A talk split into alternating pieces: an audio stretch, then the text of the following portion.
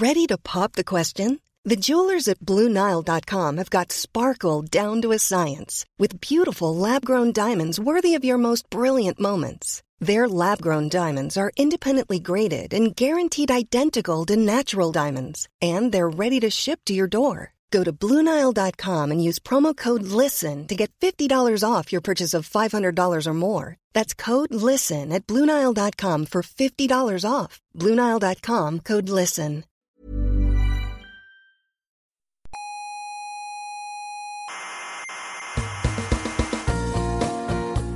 Aquí comienza Coffee Break, la tertulia semanal de la actualidad científica. ¿Sabe usted una cosa? Dígame. Yo cuando pienso en grandes distancias me mareo. ¿Ah, sí? ¿Se, se marea? Sí, me entra vértigo ante la estupefacción. Ya verá, diga una distancia grande. Un- ¿Una distancia grande? Sí, una distancia grande, dígala. Eh, yo qué sé, 20.000 años luz. Ay, Sí, se, se ha caído, sí.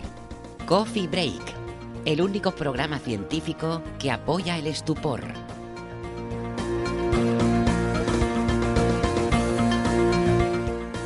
Saludos terrícolas y otras criaturas de la galaxia y de más allá también, de todo el vacío intergaláctico que llamamos KBC. Les damos la bienvenida a esta tertulia donde repasamos las noticias de, mm, de la semana en el mundo de la ciencia. Hace siete meses, en nuestro episodio 85, les estuvimos hablando de la señal WOW, un misterioso pulso de radio que se registró en un radiotelescopio allá por 1977 y del que nunca, nunca más se supo, eh, la señal nunca jamás se volvió a repetir. Y en aquel episodio les contamos que ahora, 40 años más tarde, había surgido una teoría muy prometedora que, bueno, tenía avisos de ser una posible resolución del misterio. Pues hoy, por fin, les traemos noticias sobre el asunto, les traemos los resultados, porque esa teoría finalmente se ha podido comprobar.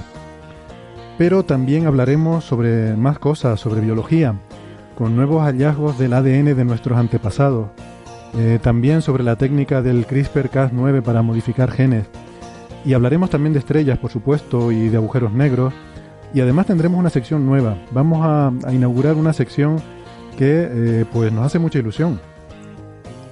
Pero eh, permítanme antes que les recuerde que nos pueden escuchar en iVoox y en iTunes, que se pueden suscribir si les gusta el programa y así se les descarga siempre en su móvil y lo pueden escuchar cuando estén muy aburridos por ahí, en cualquier cola, en la carretera, en la consulta del dentista.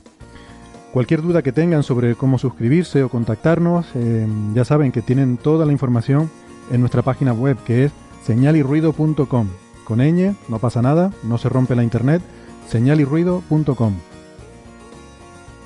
Estamos también en varias emisoras de radio.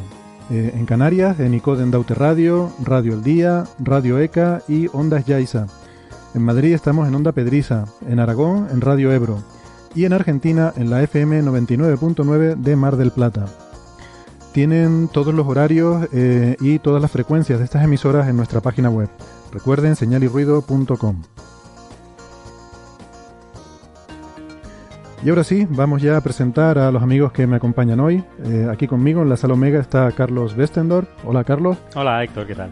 arroba cwesten en Twitter, Sí, señor. Que no siempre me acuerdo de, de dar los nombres de usuarios de, de los contertulios. Más que nada, por si tienen algún insulto o alguna cosa, pues que para eso está Twitter. o pues se cariño, los que den cariño, que, que vivimos de eso.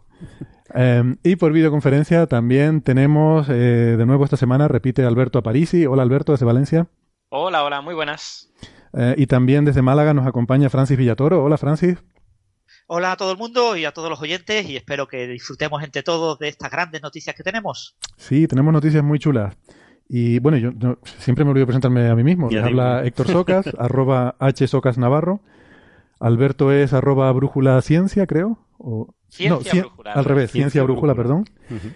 Y Francis es arroba emule news, ¿verdad? Más o menos, sí. Más o menos.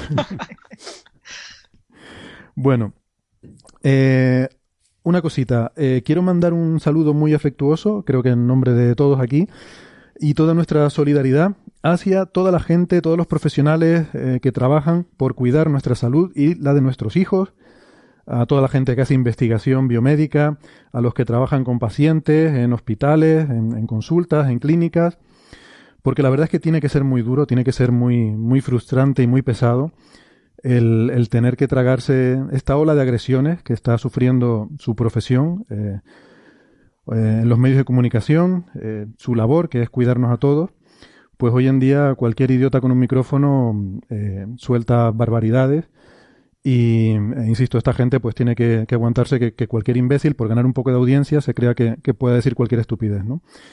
De forma irresponsable, peligrosa incluso, y en general muy perjudicial para la salud pública, ¿no? Y no quiero darle más vueltas al asunto porque esta gente no se merecen que, que los nombremos en este programa. No, no, claro.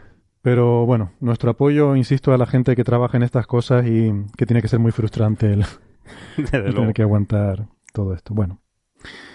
Y ahora el, el, momento que a mí me apetecía esta semana particularmente, porque hoy en Señal y Ruido, Coffee Break Señal y Ruido, inauguramos una sección que es la sección Las señales de los oyentes. Y en esta sección, pues lo que queremos, en realidad, eh, no es una sección nueva, es, remodelada, reformada, em, rejuvenecida. Nuestra sección clásica de, preguntas de los oyentes, que bueno, a veces la tenemos cuando, cuando tenemos tiempo. Eh, la hemos cambiado un poquito el formato, em, y ahora nos pueden enviar sus preguntas, también sus comentarios, cualquier cosa que nos quieran decir, no solo por escrito, como hasta ahora, que les pedíamos que nos enviaran en redes sociales, sino que nos pueden también mandar audiomensajes. Se pueden grabar con su móvil, con un micrófono que tengan en casa. Pueden grabarnos una pregunta o un comentario, una crítica. Si no les gusta cualquier cosa que diga Carlos, pues lo pueden. Claro, ya no, hace falta escribirlo. Pueden decirlo en un audiomensaje y nos lo envían eh, a la dirección de correo oyentes arroba ¿vale? Eh, oyentes arroba señalirruido.com. Ahí pueden decir lo que quieran. Y si lo tenemos a bien, pues lo, sacaremos en el programa. Por supuesto, no siempre tendremos tiempo de tener esta sección, no en todos los programas la tendremos y, y no podremos probablemente abarcar todas las cosas que nos envíen, pero bueno, intentaremos seleccionar alguna cosita cada semana cuando se pueda. Y, y tenemos incluso entradilla para la sección, así que ah, vamos a empezar con la de esta semana. Venga. Aquí comienza señales, de los oyentes.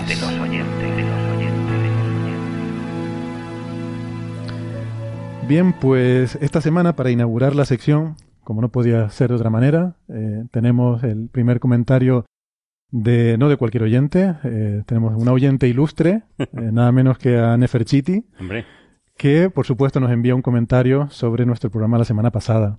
Muy bien, nuestra presidenta es, parte del equipo ya. Pues claro, estuvimos hablando de, mitologías clásicas y evidentemente es su tema. Claro. Así que mm, no se pudo reprimir y nos envió aquí un, comentario que mm, nos pareció muy interesante, así que mm, se lo vamos a poner. Saludos, amigos de Coffee Break. Os estoy grabando este mensaje porque quería hacer un comentario respecto a, la historia de Júpiter y sus correrías amorosas. Como estuvisteis hablando en el programa 113 sobre la sonda Juno, que está estudiando los satélites de Júpiter y decíais de manera muy simpática que tiene miga que, que Juno esté vigilando a Júpiter hasta el final, ¿no? Que, le hayan llamado así a, esa sonda, porque era su esposa celosa, siempre pendiente de, de las amantes del dios. Y hablabais también de que qué extraño que eran hermanos y esposos, pero bueno, eso es más o menos normal en las cosmogonías de las grandes civilizaciones antiguas. Es como ese mito de, de la pareja primigenia de la cual descienden todas las personas de la Tierra. Pero bueno, eh, Zeus en realidad tuvo siete esposas. Y bueno, sí, era un don Juan. Y la primera era, fue Metis, de la que también hablaba y sobre todo de esa grandiosa etimología meticuloso. bueno, pues Metis, que fue, fue la primera esposa, ella fue la madre de Atenea. Porque, bueno, Júpiter se la, se la comió, sí, se la comió a, su esposa, la devoró, porque un oráculo le dijo que, que ella engendraría un hijo que sería su perdición. Profecía típica, ¿no? Y, y, él, pues, para evitar esto, no se le ocurrió otra cosa que comérsela. Pero ella estaba embarazada de Atenea, entonces Zeus la, la sacó de su madre y se la metió en la cabeza y ahí la terminó de gestar y salió ya completamente adulta y armada. Pero bueno, el caso es que Metis era hija de Océano y Océano era una oceánide y Océano era hermano de Crono, entonces eran primos hermanos, que todo, todo queda en casa. Bueno, respecto a las, a las lunas de Júpiter, casi todas son amantes de él, pero con algunas no. Por lo que yo sé, dentro de lo que yo sé, por ejemplo, las más famosas para mí son Io, Europa, Calisto, Leda y Ganimedes. Bueno, Ganimedes, que, que no es Ganímedes, que aquí con lo contrario de Encélado, Ganimedes tiene que pronunciarse de forma llana, porque la última, la penúltima vocal es larga en latín. Entonces, por esa famosa ley de la penúltima tiene que ser llana. Y era un muchacho, o sea que no eran todo, mujeres. Sí, se lo pasaba bien Zeus. El caso es que esas son las, las más representativas para mí. Pero luego hay otros satélites que tienen nombre de, de diosas o ninfas que no fueron amantes de él. O reinas, por ejemplo, Pasiphae, que, que bueno, ella fue, se enamoró de, de, un toro y tuvo, de esos amores nació el Minotauro. Pero bueno, ya, ya es otra historia. Y luego en cuanto al motivo de la nube, que mm, eh, creo que era Héctor que decía que él había hecho una, una minuciosa investigación en Google y le había hecho muy bien, porque no es típico que, que Zeus se transforme en nube para, para acceder a sus amantes. Lo de la nube fue eh, con, como dice muy bien, con Io. Pero ese mito de, ese motivo de, de, la nube aparece en una historia muy, muy peculiar con Ixion. Ixion es ese que gira eternamente en la rueda en el tártaro. Él quería unirse a Juno.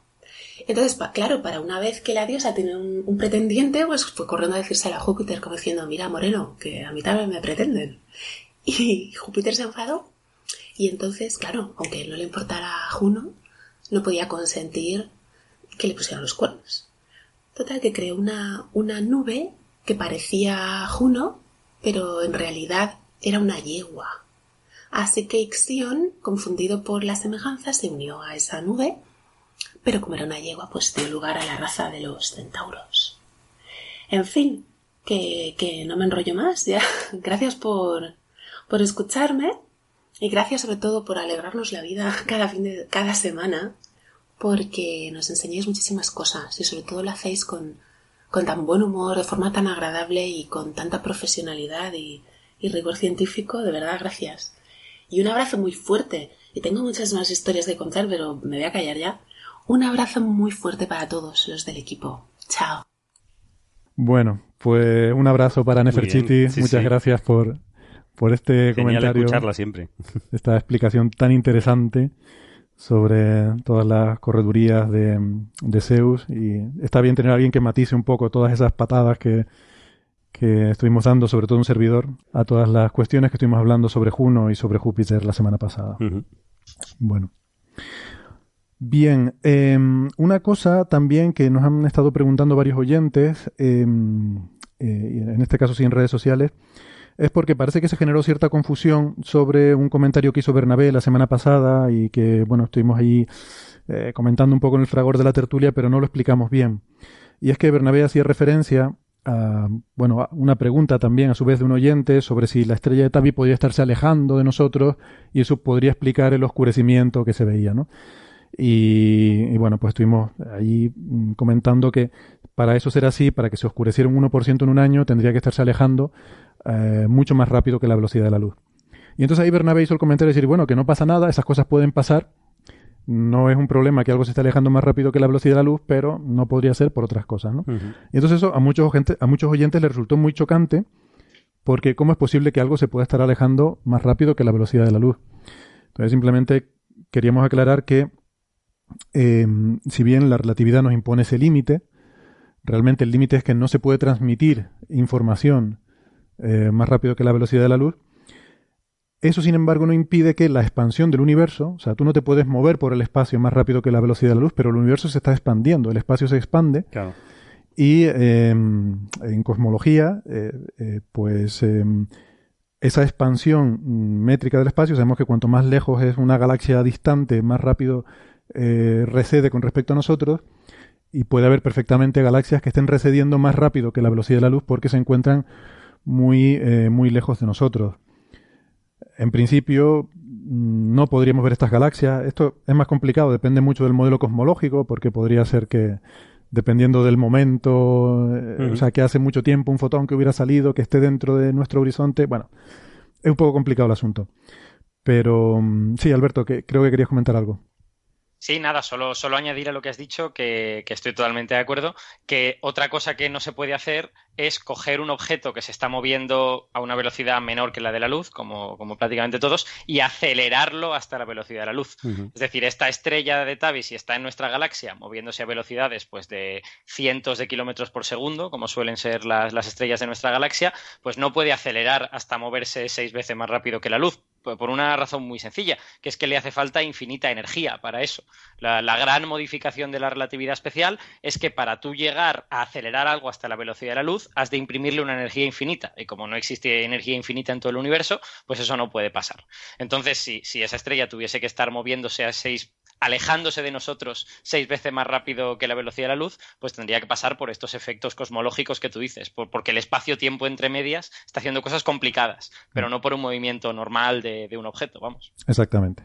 O sea, que vamos, que no, no hay que preocuparse de esto, ¿no? Estas son cosas, por supuesto, cuando se habla de la expansión del universo, estamos hablando de galaxias lejanísimas a miles de millones de años luz, no de una estrella en nuestra propia galaxia, ¿no? Entonces, bueno, eh, perdón por haber generado esa confusión, eh, esperamos haber aclarado el asunto. No, no, es, es culpabilidad colectiva, porque ninguno lo aclaramos en aquel momento. Sí.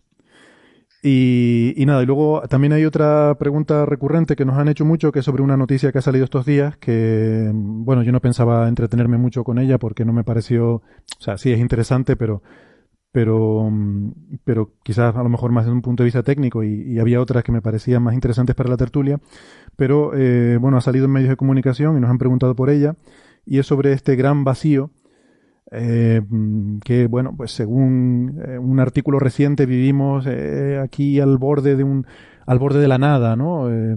Una cosa que suena casi un poco ominosa, apocalíptica, de que estamos en medio de la nada cósmica y, y suena un poco la historia interminable, esa nada que se tragaba todo y bueno, que no, no hay que exagerar. El universo sabemos que está compuesto por básicamente filamentos y cosas relativamente vacías en medio hay zonas de sobredensidad e infradensidad.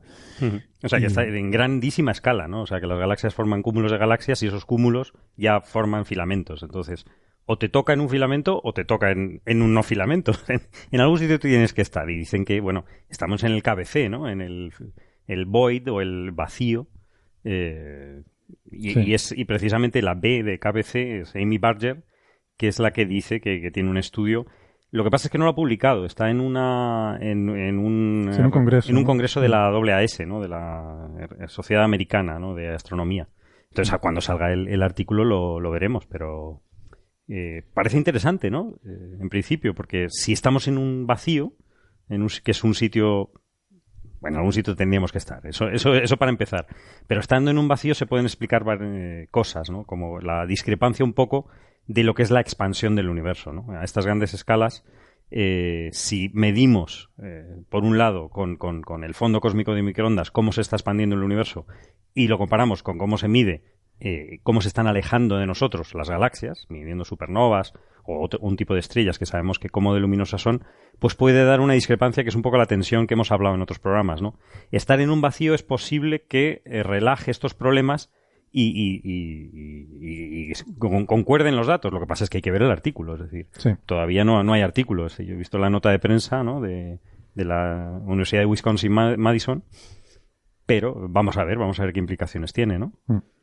Eh, no es nueva esta idea del vacío, ¿no? Estuvimos hablando aquí hace poco, si se acuerdan, también de una noticia que se dio de forma con un titular un poco distorsionado de que había un gran vacío que nos empujaba, ¿no?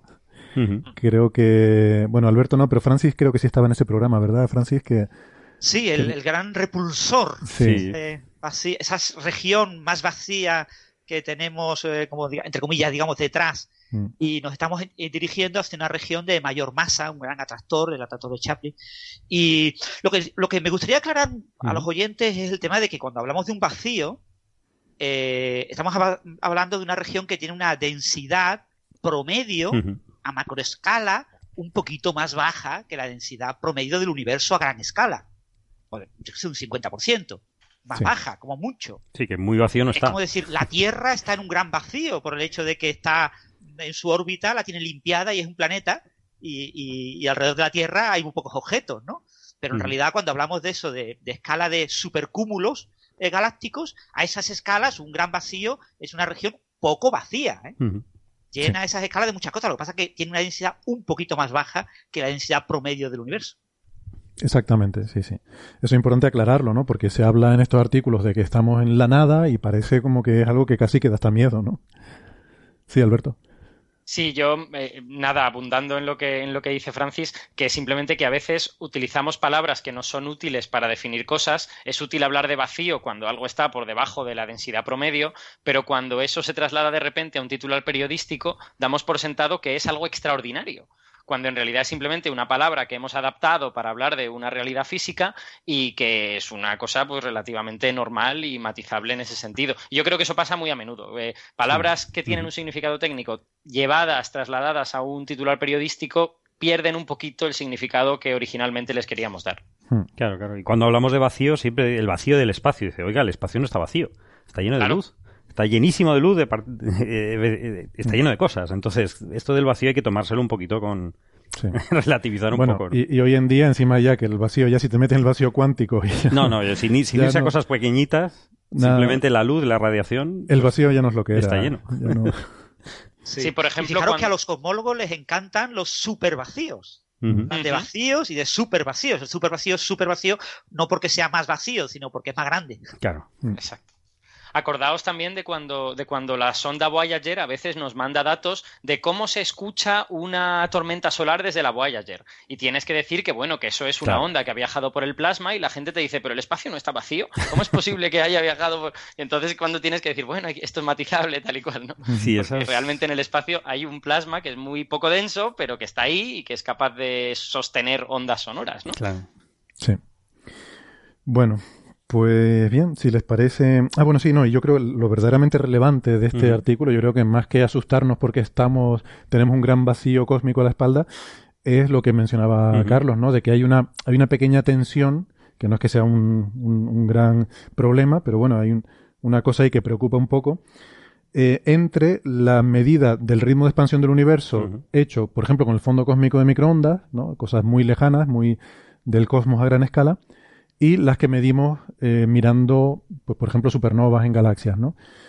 Entonces hay una diferencia que más o menos eh, creo que es menor de 2 sigma, em, o sea que las dos medidas no encajan exactamente, pero, pero está como a dos eh, veces la incertidumbre, digamos, a nivel de un sigma. Entonces no se considera realmente una discrepancia, tendrías que irte a 3 o 4 sigmas para, para que sea realmente una diferencia. Pero sí que parece ahí como que hay una, una pequeña diferencia, ¿no? Y eso se podría explicar simplemente dándonos cuenta, eh, quizás, ¿no? Habría que hacer los números y, yo creo que, los números, claro. pero, va en el sentido correcto el hecho de que si estamos en una zona eh, significativamente menos densa, eh, eso altera las medidas de expansión, del ritmo de expansión local, que no concuerda exactamente con el, con el global. No tendría, tendría sentido, digamos. Explicaría el porqué de esa, de esa tensión entre esas dos medidas. O sea que desde ese punto de vista creo que el, asunto sería muy interesante, sobre todo poder caracterizar y modelar cómo es este, este entorno, ¿no? Es nuestro, nuestro macroentorno cosmológico a gran escala, ¿no? Sí, quizás también aclarar un detallito. Cuando hablamos de la constante de Hubble, la constante de Hubble no es constante, cambia conforme nos acercamos al Big Bang, conforme nos alejamos en el tiempo. Y cuando hablamos de, claro, las medidas de, eh, locales utilizando eh, la escalera de distancias, utilizando supernovas 1A, etcétera, es una medida local de la constante de Hubble en el valor actual. Es una medida que hacemos, digamos, más o menos ahora de esa constante. Pero claro, cuando hablamos de las medidas a nivel cosmológico, usando el fondo, el fondo cósmico de microondas, lo que hacemos es extrapolar el valor que obtenemos entonces. Es decir, lo que medimos es el valor cuando el universo tenía 380.000 años, que es un valor distinto. Y lo que hacemos es aplicar la teoría para llevar ese valor a la actualidad y ahora comparamos ese valor extrapolado con el valor que medimos localmente. Entonces, por un lado, la discrepancia puede tener un cierto efecto debido a la eh, baja densidad en nuestro entorno local, pero también podría tener una diferencia en que no estamos extrapolando adecuadamente desde el pasado a la actualidad, porque tenemos que tener en cuenta la contribución de toda la materia. Tenemos que integrar toda la materia de los supercúmulos desde aquella época hasta ahora y cómo ha ido cambiando el universo. Podría haber eh, matices en nuestros modelos de cómo se han generado las grandes estructuras. Entonces, esa tensión nos está indicando de que hay algo que no entendemos bien, pero todavía no sabemos qué es. Claro, claro, o sea, exactamente. Si, si llegamos a la conclusión de que, de que realmente hay una discrepancia ahí, nos podría estar diciendo que efectivamente hay algo en el modelo cosmológico que no es totalmente correcto, ¿no? O sea, podría ser un indicio de algo que no estaría bien en el modelo cosmológico. O sea, por eso todo esto es importante, ¿no? O sea, si esa tensión primero es real, se confirma al mejorar las medidas que realmente hay una diferencia, si realmente hay una diferencia, si es debida a que estamos en un vacío o no, y si no, pues si es debida a que hay algo que hay que arreglar en el modelo cosmológico que, que no termine a lo mejor de encajar. Entonces, por, desde ese punto de vista, me parece a mí que la noticia tiene su relevancia por lo que pueda tener de, de influencia en esta problemática. ¿no? Bueno, eh, pues nada, si quieren podemos ir empezando entonces con los temas más jugosos que traíamos para hoy. Y yo quería empezar, por supuesto, por el, el, que me parece a mí que es el tema de la semana, que es la, bueno, la resolución, mm, no sé, lo debatiremos ahora a ver si, si estamos de acuerdo o no, de un misterio que había quedado ahí desde los años 70 con una cosa que es un poco de ciencia ficción. De hecho, ha salido en algún expediente X, algún episodio de expediente X y cosas así. Claro, claro que es que en 1977 eh, un, un, radiotelescopio de 50 metros de diámetro, el, Big Ear, eh, que creo que era de SETI, hay un poco una historia porque era de Ohio State. Sí, luego, luego pasó a SETI, no, estoy seguro en aquel Pero momento. lo estaban usando para, para SETI, es decir, se estaba usando detectar para SETI. señales extraterrestres. Hmm. Y un poco es, eso es lo que hace SETI, ¿no? Y un día, el 15 de agosto de 1977, detectó una señal. En un momento dado, detectó una señal, un pulso de, de 70 segundos, ahora, ahora matizaremos eso, y luego ya nunca más se supo. Y claro, esto lo registró al día siguiente el becario, porque claro, aquello estaba funcionando, y lo eh, imprimía en una cinta, en un papel, iba imprimiendo la, los registros, las lecturas, y al día siguiente llegaba el becario de turno, miraba aquello y veía si había algo interesante o no. Y entonces caramba que se vio lo interesante, encontró algo ahí, una señal que era 30 veces más que el ruido, y le sorprendió tanto que le, puso un circulito en bolígrafo y escribió la palabra wow al lado, con una exclamación, ¿no? Wow. Y desde entonces pues se ha llamado la señal wow. Importante, bueno, todo esto, insisto, hablamos en nuestro episodio 85, hicimos una introducción al tema. Les recomendamos que vayan, escuchen ese episodio otra vez, pongan este en pausa, escuchen aquel y luego vuelvan y sigan con este, ¿no? Pero, no, es broma. Pero hay una cosa importante. Eh, a veces, sobre todo en las páginas de Magufada, se habla del mensaje. Que, un mensaje que eran seis caracteres, que era 6 E Q U J 5. Y hay gente por ahí, hay páginas de internet dedicadas a qué nos querían decir los extraterrestres con ese mensaje 6 E Q U J 5. Bueno, por aclarar eso, no es ningún mensaje. Simplemente ese radiotelescopio está midiendo, mide señal en una banda. Y la medida la imprimía en una cinta de papel, porque estamos hablando de los años 70, no había discos duros en los que grabar las cosas, se imprimía en un papel. Entonces iba imprimiendo un numerito según la señal que iba registrando. Eh, pues eh, si miran la imagen esa que verán en internet, es muy, muy famosa, el papelito está lleno de uno, de dos y de tres, que eso es más o menos el ruido. la intensidad de la señal es uno, dos, tres. Según la señal va subiendo, pues puedes ir detectando cuatro, cinco, seis, siete, ocho, nueve y ya cuando la señal pasa del 9, pues empiezan con el abecedario. A, B, C. Entonces eso simplemente significa en cada instante de tiempo cuánto de fuerte es la señal que están midiendo. Entonces, cuando empieza el pulso, lo primero que detecta es un 6, la intensidad 6 de la señal. Luego sube, pasa de 9 y entonces, como se les pasa 9, va por A, B, C, D, E, la letra E. Luego sigue subiendo hasta que llega a la U y después baja otra vez a la J, al 5. O sea, simplemente son eh, digamos, la intensidad de la señal que se mide. Eh, vale, pues simplemente quería podríamos, podríamos decir que era el telescopio el que nos estaba dando un mensaje, no los extraterrestres. sí, qué bueno. exactamente. Entonces eso considérenlo como números, ¿no? O sea, nuestros oyentes que sean informáticos y estén acostumbrados a trabajar en hexadecimal, pues estarán acostumbrados a ver letras y, y, pensar en términos de números. Esto no es hexadecimal, es simplemente pues, pues eso, que cuando una vez que llegas al 9, luego sigues con el abecedario desde la A hasta la Z, y luego ya, pues no sé. Bueno, la cuestión es que esta señal llegaba a ser 30 veces el nivel de fondo. O sea, era una señal medible y dura 70 segundos porque ese era el tiempo en el cual eh, el, telescopio va barriendo el cielo, o, mejor dicho, el telescopio deja que el cielo barra eh, al pasar las estrellas por encima, el telescopio está quieto y va dejando pasar el cielo. Y tiene un campo de visión estrechito y según la fuente entra en ese campo de visión, empieza a ver señal, cuando ya está completamente dentro es cuando ve el máximo de señal y ya cuando se sale del campo, pues la señal va disminuyendo hasta desaparecer. Bien, Pues eso se registró, como digo, el 15 de agosto y nunca más se supo. Del 77. Sí, 77. Eh, pensamos que bueno, nos quedaríamos siempre con la incógnita, cosas que pasan. Y a veces estás en tu casa, oyes un ruido, no sabes lo que es y probablemente nunca te enteres de qué era ese ruido. Eh, pero, sin embargo, en, noviembre eh, dimos aquí en ese episodio, estuvimos hablando de la noticia interesante de que dos investigadores habían publicado un artículo en el cual pues demostraban que ese día o en, en esos días había dos cometas que estaban prácticamente en la región que estaba observando el telescopio. Y bueno, planteaban la posibilidad de que la señal que eh, se observó pudiera ser producida por estos cometas. Una cosa que olvidé decir es que esta señal era en la frecuencia de 21 eh, centímetros, la longitud de onda de 21 centímetros, que es una longitud de onda producida de forma natural por el hidrógeno atómico, en una, transición de estructura eh, hiperfina. Bueno, no importa mucho. Eh, el hidrógeno produce esa emisión de forma natural y los astrónomos lo utilizan para observar el universo. Por eso es una línea muy conocida, porque el hidrógeno, bueno, el 90% de los átomos del, universo son hidrógeno y se observa en esa línea.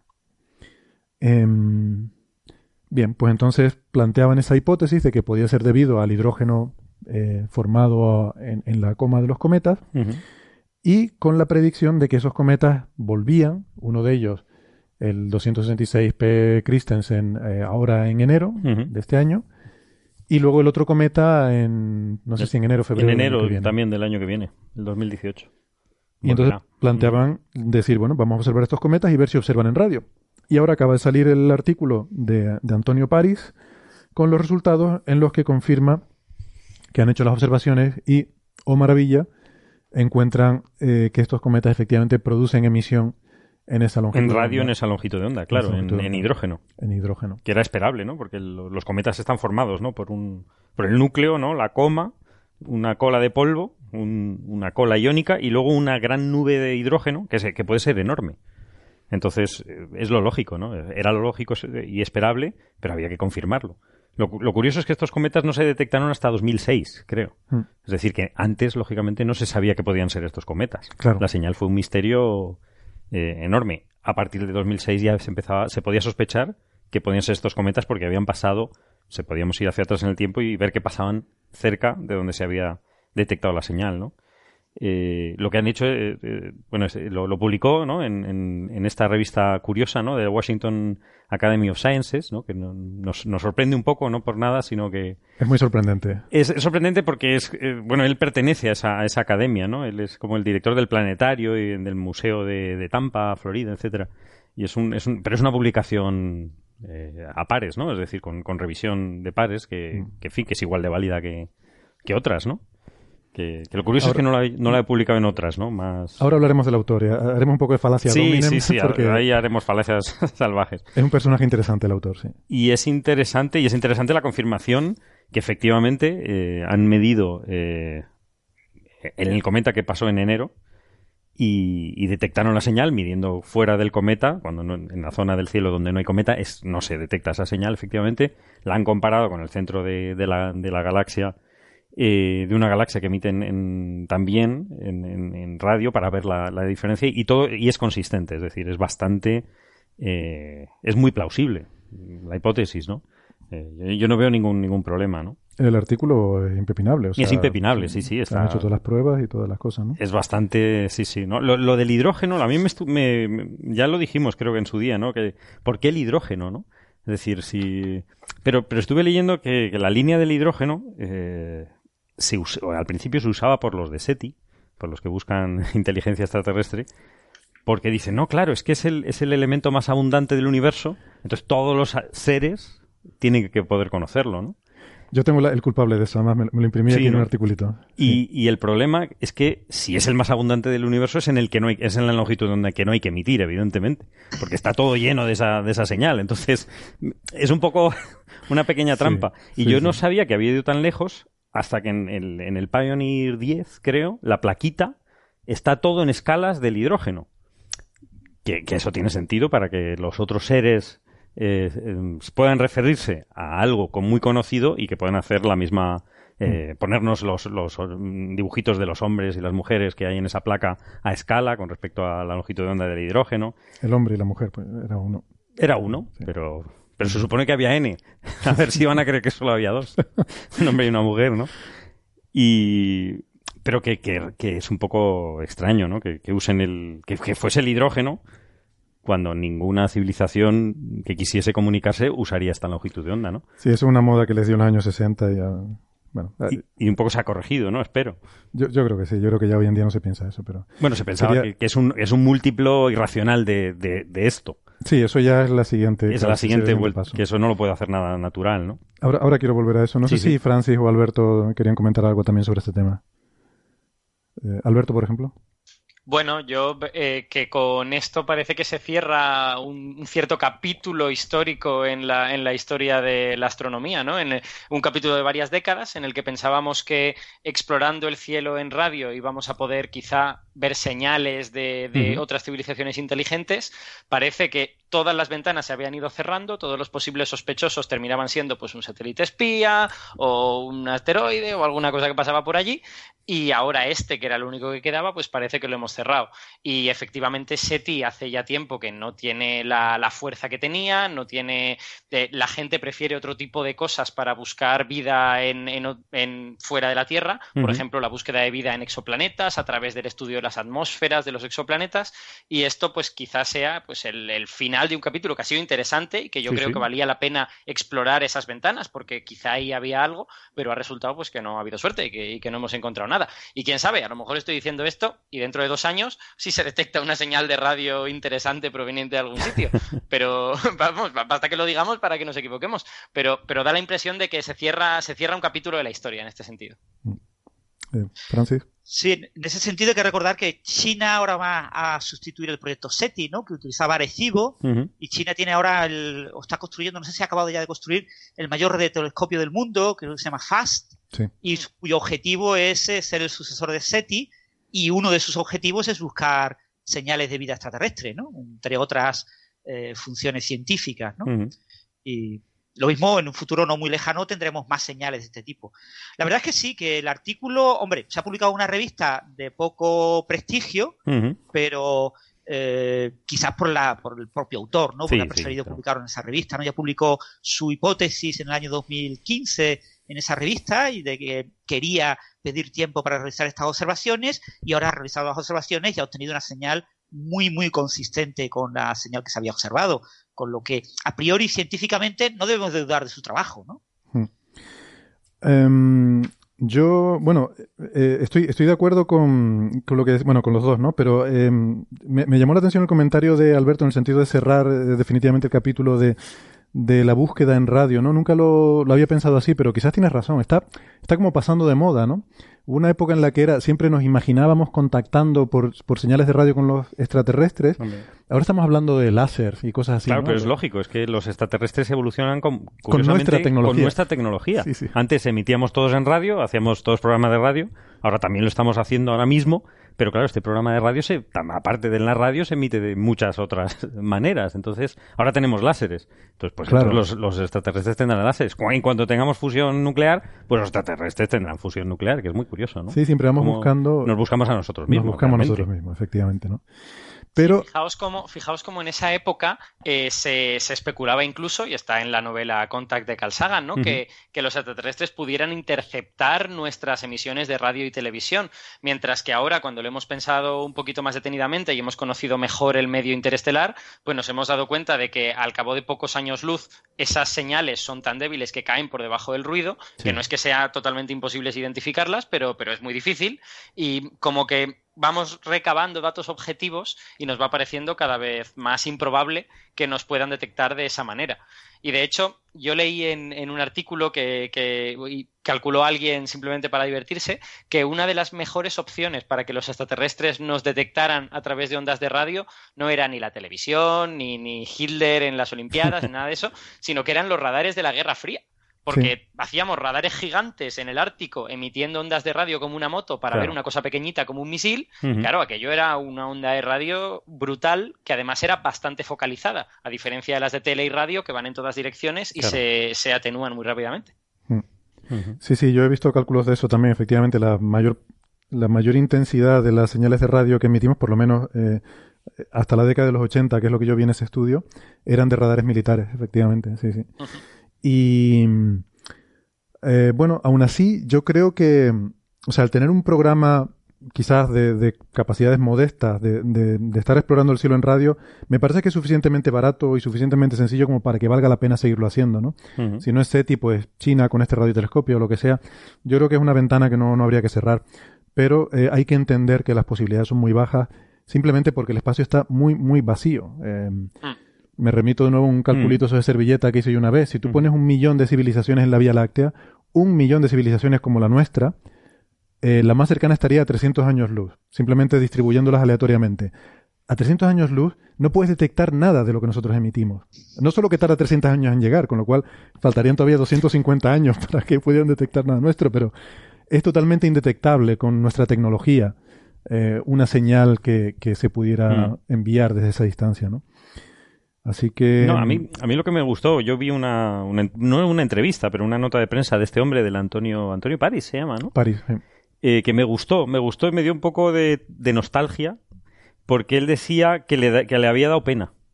Le había dado pena que no fuesen extraterrestres. Y a mí me gusta eso porque a todos nos ha, nos ha gustado el tema de los extraterrestres y nos sigue gustando, no pasa nada. Claro.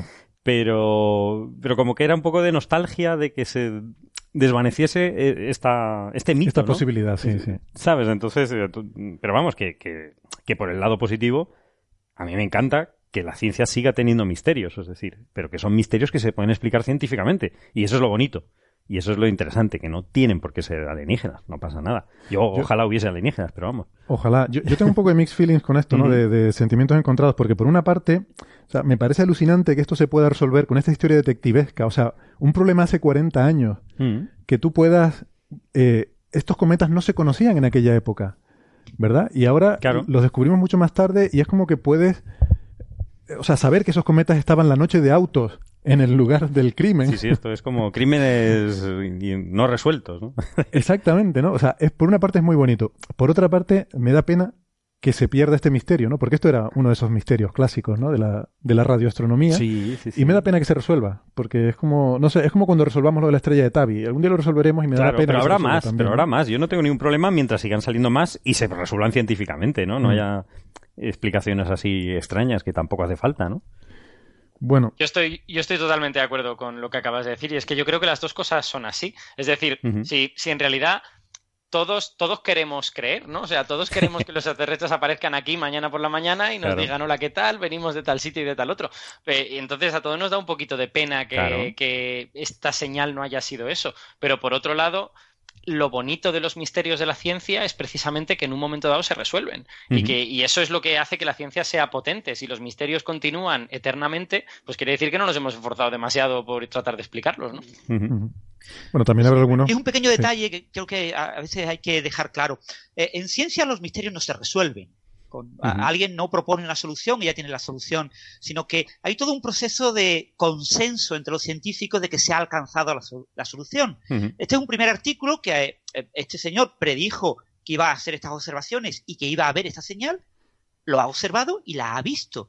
Pero, por ejemplo, el astrónomo que originalmente observó la señal WOW ha dicho por Twitter y en varios medios que él no está de acuerdo. Ya, bueno. Que él no cree que esta sea la solución completa. Y claro, es un señor muy prestigioso porque es el astrónomo que descubrió la señal WOW, ¿no? Claro, como ahora va a haber otro cometa que va a volver próximamente, lo mismo, si se ve una señal similar en este otro cometa, lo mismo ya acaba llegándose a ese consenso. Pero ahora mismo lo que tenemos es un artículo único que propone una solución y ahora tenemos que esperar a que haya una confirmación de manera independiente y que haya un consenso de que de verdad se ha alcanzado la solución. Que nos parezca una solución razonable, que nos parezca una solución buena y que los datos parezcan consistentes no significa que sea la solución. No, no, tampoco. Totalmente de acuerdo. Las soluciones se logran tras mucho trabajo no con un trabajo puntual. Y no va a estar todo el mundo de acuerdo tampoco, y, habrá gente a lo mejor que no esté de acuerdo, eh, pero efectivamente, como dices tú, pues se tenderá a alcanzar un consenso, como suele ocurrir, y efectivamente no porque un estudio diga una cosa, inmediatamente eso es la verdad. Hay que tienen que venir más estudios que lo confirmen, que lo repliquen. La reproducibilidad es súper importante en ciencia, ¿no? De hecho, aquí queda un cabo. Precisamente, eh, perdona por, por, por, esto que has dicho de que todos tenemos sentimientos al respecto, o estamos un poquito decepcionados, o esperábamos que esto ocurriera porque había ocurrido con muchas otras señales detectadas por SETI y tal, los datos son tan importantes. Precisamente por eso es tan importante que se haya hecho predicciones sólidas, que se hagan con mediciones, que estas mediciones se repliquen, las haga otra gente, porque esto no consiste en lo que nosotros esperamos porque llevamos muchos años teniendo chascos. Esto consiste en si de verdad podemos tener un razonamiento objetivo que nos lleve a pensar que aquella señal no era, era de origen natural. Claro. Y por ahora parece que lo tenemos. Hay, un cabo suelto aquí, ¿no? Que es lo de los dos, las dos bocinas, las dos bocinas del detector, ¿no? Eh, que no, sé si quieres comentarlo un poco, Carlos. No, es simplemente que, que había eh, una señal que había las son el detector tiene como dos, ¿no? Hay dos detectores, dos, detectores que, miran no exactamente al mismo punto, sino sí, un a zonas eh, adyacentes, adyacentes lógicamente está quieto el, el, pobre radiotelescopio, digo pobre porque ahora es un campo de golf.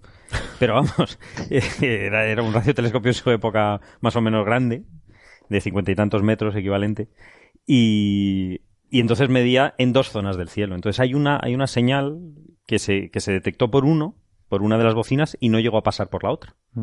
Es un poquito un misterio, ¿no? O sea, mm, pero también depende de muchas eh, de muchas condiciones. Estos son cometas que después de 40 años han vuelto a pasar. No son los mismos cometas. Ah. O sea, no es la misma nube de hidrógeno, han tenido que evolucionar. Las órbitas sí, van a ser parecidas, pero no sé si exactamente eh, se puede afinar tanto como para ver la, posición de las bocinas en ese momento. sí, porque el, tema es que hay, dos minutos y medio de diferencia entre el tiempo que una de las bocinas veía una parte del cielo y que la veía la otra, ¿no? Entonces, claro, tendría que haberse movido el cometa durante esos dos minutos y medio lo suficiente para que no lo viera la otra, no lo sé.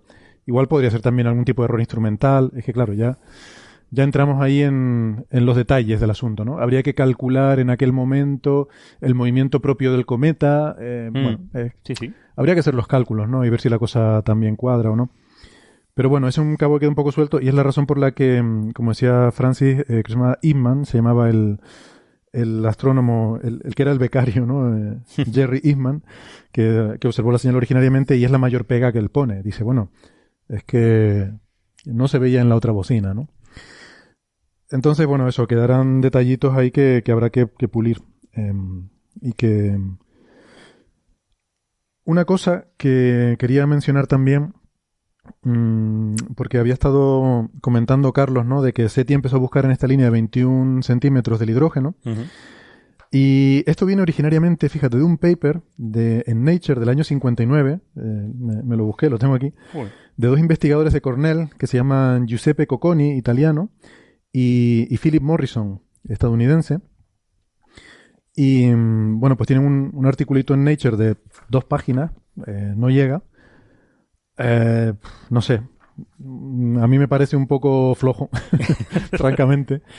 Eh, quizás, no sé, a lo mejor en el contexto de la época podría tener más interés, ¿no? Pero visto con ojos de hoy en día, o sea, en este artículo ellos básicamente están hablando, pues eso, ¿no? De qué tipo de señales sería interesante buscar en el cielo para intentar buscar otras civilizaciones.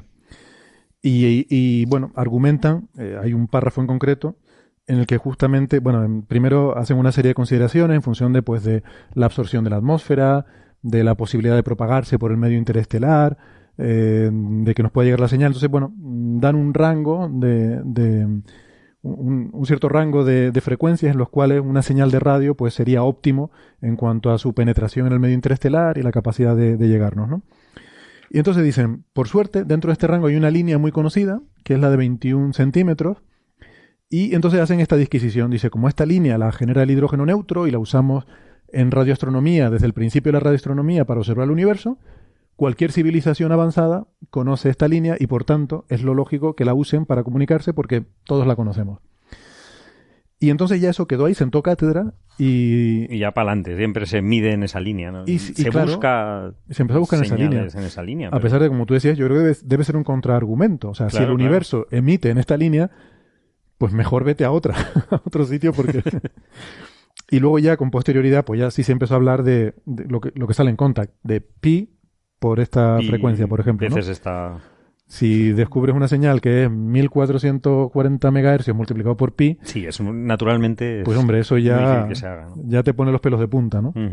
Ya te quedas como Jodie Foster. Llamamos a todo el mundo. Hombre, aún así ese, ese, artículo analizaba algo interesante, ¿no? Que es decirte qué ventanas habría que utilizar para eso. De, yo creo que posiblemente le daba demasiada importancia a la línea de hidrógeno y que no era una estrategia demasiado buena, porque tú lo que quieres es distinguirte del universo y no, y no mezclarte con él, pero, pero solo identificar esa ventana ya es extremadamente útil, porque si esas civilizaciones extraterrestres existen y quieren comunicarse, van a tener que identificar esa ventana y van a tener que emitir ahí dentro. Si usan radio, que luego a lo mejor usan neutrinos o... Vete a saber, claro, claro.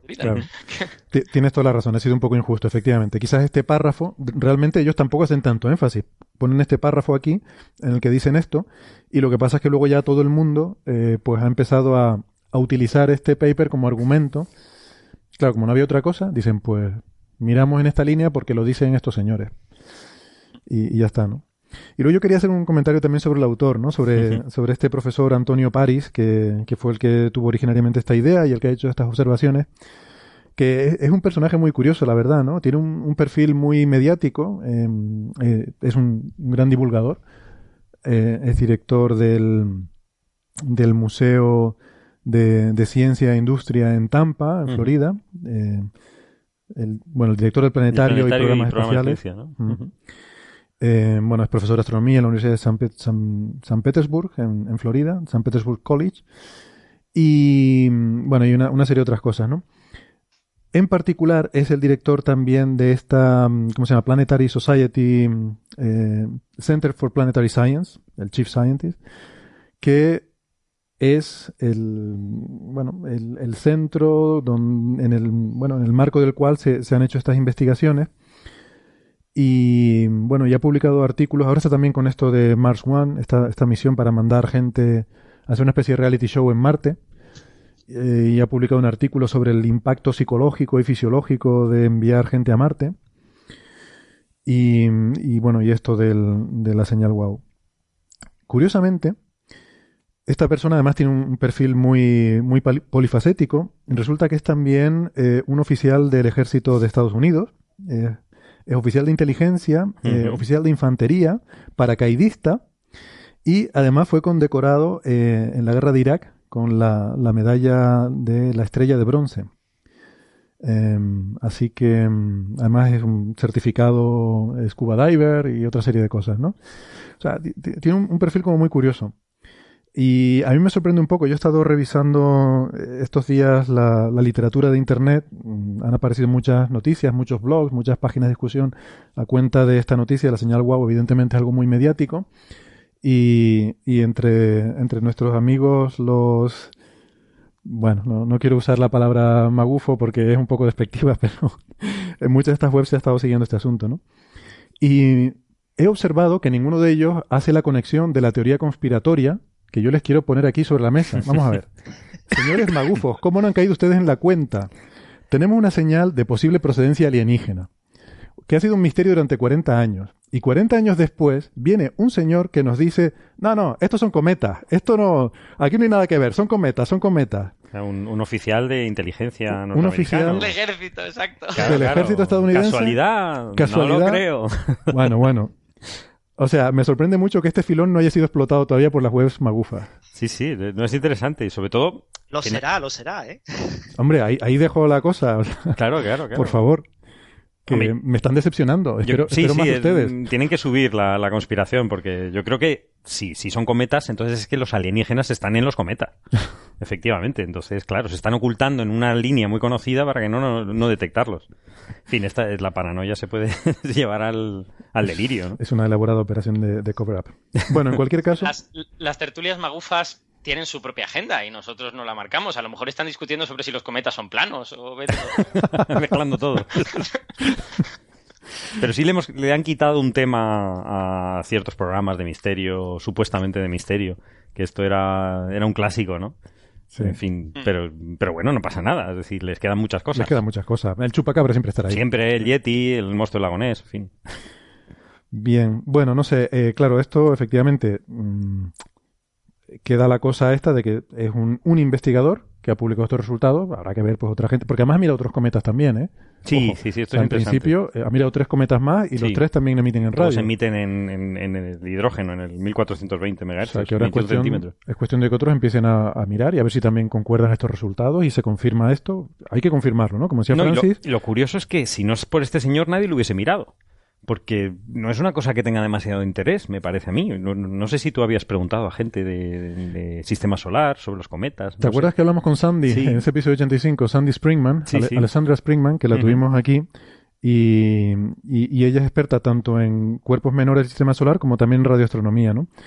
Y nos hablaba de que, de que había observaciones en radio, pero no, no en esta línea en concreto, porque hidrógeno neutro no es algo que se busque en, en cometas, ¿no? No, pues se sabe Pero que hay. supongo que supongo que se porque Claro. ahora habrá, me imagino que habrá una un reavivamiento del interés en, en este tipo de, de observaciones. No, pero que gracias a este señor pues se ha, se ha cerrado este capítulo, ¿no? Que está muy bien. Que quizá otras personas no lo hubiesen mirado.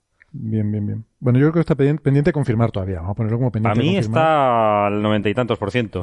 yo, yo estoy a cuatro sigmas, vamos. Sí, pero eso implica, o sea, creérnoslo. Hombre, yo me lo creo, no tengo por qué dudar de, de los datos, ¿eh? Bueno, pero hay que buscar confirmación independiente, no hay que se, se creer- buscará, se buscará. Lo de creer es para otras No, disciplinas. yo no, creo, simplemente estoy, estoy convencido que estos datos son correctos. No Tú quieres creer. No quiero creer, pero, los datos. Pero creo. Vale. No, si os acordáis de la anomalía de las Pioneer, de eso que Sí, al final se sí, explicó como sí, sí. eh, una anisotropía térmica provocada por los generadores eh, de radioisótopos, eh, costó como cinco años o así confirmar definitivamente esa idea, ¿no? Al principio Sí, era una idea muy prometedora, parecía que explicaba más o menos bien, pero claro, hubo que hacer modelos detallados de cómo cubría todo el proceso y fueron eh, afinándose las cosas hasta que llegó a, a- a unos modelos tan precisos que, que uno decía, es que ya esto ya no puedo dudar, ¿no? Ya me lo tengo que creer. ¿no? Sí, Sí, sí, se Pero- hicieron congresos. Todo, eh, costó mucho tiempo. Se tardó, se tardaron años, se, se hicieron congresos, o sea, que yo fue Ujú. la, la anomalía de los Pioneers, sí, sí, llevó mucho, porque ahí se hablaba de nueva física, de modificaciones a la gravedad, de un montón de cosas, sí. Bueno, pues si les parece, pasamos de tema. Eh, Venga. damos carpetazo a la señal WOW, eh, por lo menos, Por ahora, hasta la momento- siguiente, hasta el año que viene, porque van a medir el otro cometa y seguro que a lo ver van a qué pillar. pasa. Y habrá que seguir midiendo cometas en 21 centímetros. Bueno, vamos a, vamos entonces a meternos, a, a- a poner los pies en el suelo, vamos a bajar la tierra, vamos incluso a meternos en cuevas.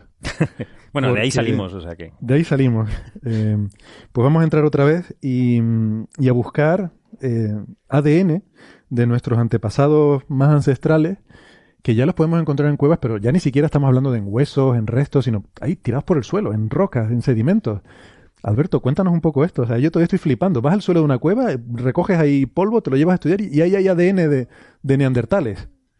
Pues sí, señor, efectivamente. Y, además a mí este, este paper a mí me ha encantado. Yo, yo personalmente creo que es uno de los papers del año. ¿eh? Y de, habitualmente los papers que yo digo que son los papers del año suelen tener mala suerte porque la gente no le presta mucha atención. Pero, pero a, mí, a mí este artículo me ha gustado mucho porque creo que realmente abre la posibilidad a estudiar la presencia o ausencia de nuestros antepasados en un lugar con una técnica totalmente diferente y que cosas que no veíamos hasta ahora no eh, podamos empezar a ver de repente. Eh, la idea es la siguiente. El ADN es, una, es un material extremadamente resistente. Es un material que puede durar muchos miles de años sin, sin degradarse, dependiendo de las condiciones de humedad, la temperatura, un montón de cosas. De hecho, hay gente que está pensando en que el ADN podría ser una buena manera para guardar datos para el futuro de aquí a miles de años, como si fueran discos duros de ADN. Pues realmente lo que los científicos han pensado es si el ADN es tan durable, si el ADN tan, es tan duradero, pues probablemente en lugares en donde hubo presencia humana o presencia animal o presencia de cualquier otro ser vivo, podemos encontrar su ADN. La única pregunta es, ¿tenemos una técnica experimental capaz de coger un trocito de suelo y e- identificar ahí que hay ADN de un neandertal o ADN de un oso o ADN de cualquier otra cosa? Y se han puesto a ello y lo han encontrado en ese sentido.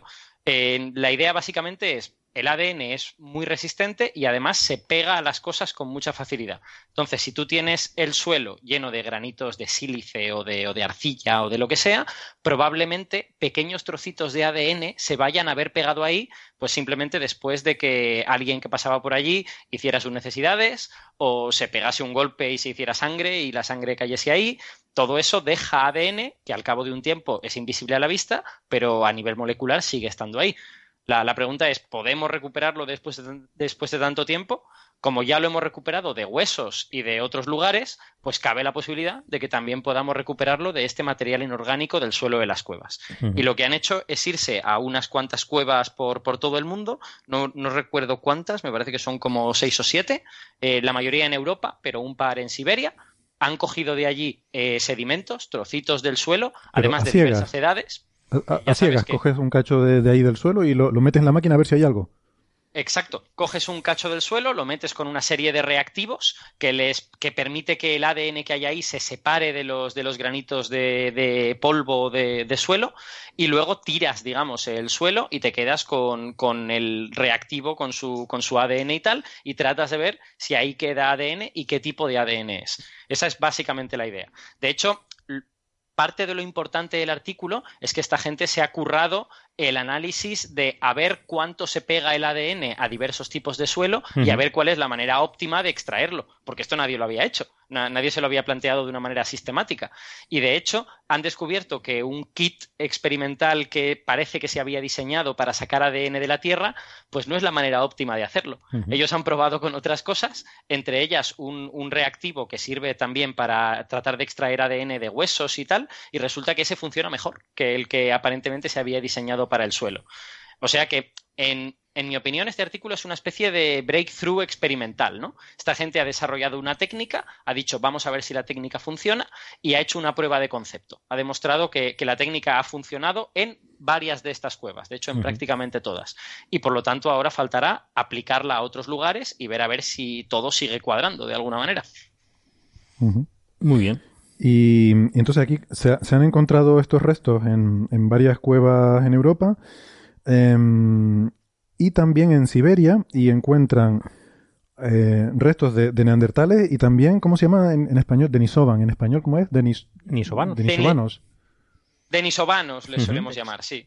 Esa, suele ser la resultó, que se usa. Me resultó interesante porque por lo visto no está claro de que esto realmente sea una especie, ¿no? O sea, es algo que no se conocía hasta ahora. Pues el problema de los denisovanos es que tienes muy pocas, muy pocos restos. O sea, también no, no he explicado exactamente cómo se identifican, pero te lo explico ahora tú no puedes simplemente coger el ADN y de ahí mágicamente decir, anda, esto es ADN de Neandertal. Tú necesitas compararlo con ADN que tengas previamente analizado. O sea, que no puedes renunciar a coger huesos o restos y sacar de ahí ADN, sino que con esa información que tienes, tú comparas y dices, ah, pues este ADN que he encontrado en el sustrato resulta que se parece mucho a ADN de Neandertal. Pues probablemente sea ADN de Neandertal. Este otro, pues se parece mucho al de denisovanos. Y resulta que los denisovanos se tiene un par de dientes y un trocito de un dedo. Ya está, nada más que eso. Pero solo por análisis genéticos se ha visto que no es desde luego Homo sapiens y que está bastante separado del neandertal. Es como si fuera una especie de primo del neandertal.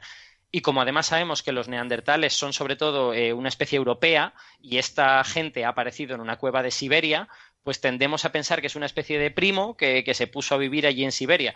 Lo que no sabemos es exactamente cuál ha sido la historia filogenética de esa especie, porque la, historia de las especies humanas en Asia es todavía muy mal conocida. Hay, mucho lío y hay, hay cosas bastante complicadas. Entonces, parte, parte de la gracia de este artículo es que no descubre nada novedoso. Es decir, que en los estratos donde tú creías que había neandertales, encuentras neandertales, encuentras ADN parecido al de neandertales y sin embargo no encuentras ADN parecido al de humanos modernos ni tampoco ADN parecido al de denisovanos. En estas cuevas de Siberia donde sabías que había denisovanos, pues tengo por aquí los datos. El 84% del ADN es parecido al de denisovanos y solo hay un poquito que es parecido al de neandertales y nada que sea parecido al de los humanos modernos. De hecho, hay una cosa muy, muy interesante científicamente que han hecho, que es comparar con el ADN de la cima de los huesos de Atapuerca. Porque ese, ese ADN tiene 430.000 años y los sedimentos que han cogido para este artículo, ninguno es tan antiguo. Entonces ellos esperan no encontrar nada de ese ADN. Es como una especie de su, su, prueba de control. Y efectivamente no lo encuentran. No han encontrado ADN de cima de los huesos en ninguna de estas, de estas cavernas. Y como este es un artículo de prueba de concepto, es muy importante todas estas comprobaciones, ¿no? Por ejemplo, es particularmente interesante el análisis que han hecho de, mamíferos porque ellos dicen, vale, vale, yo he encontrado aquí ADN que se parece al de elefantes. Pero ¿es parecido al de los elefantes actuales o a qué tipo de elefante es parecido? Y resulta que es parecido a los mamuts, que son precisamente los que vivían en esa época y no parecidos a los elefantes modernos. He encontrado ADN de oso, pero ¿a qué tipo de oso se parece? Pues resulta que se parece a un oso que está extinto desde hace 25.000 años y no a los osos modernos. Entonces, todo parece indicar el hecho de que tú encuentras en la cueva apropiada el ADN del animal y la especie humana apropiada, todo parece indicar que la técnica es fiable. Y ese es el, mensaje de este artículo.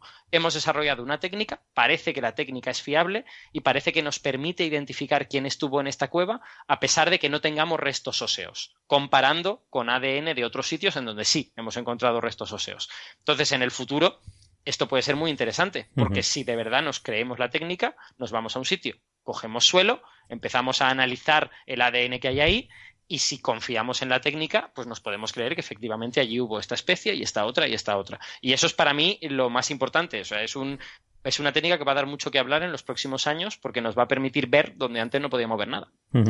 Si me permitís un pequeño comentario eh, que creo que es relevante, eh, se ha encontrado ADN mitocondrial. Cierto. ¿Vale? No nuclear. Eh, cada célula, nuestras células son eucariotas, tienen un núcleo donde se contea nuestro ADN pero además tenemos eh, unos pequeños orgánulos dentro de las células, muchísimos pequeños orgánulos, que son las fábricas de energía de la célula, que son las mitocondrias, que tienen su propio ADN.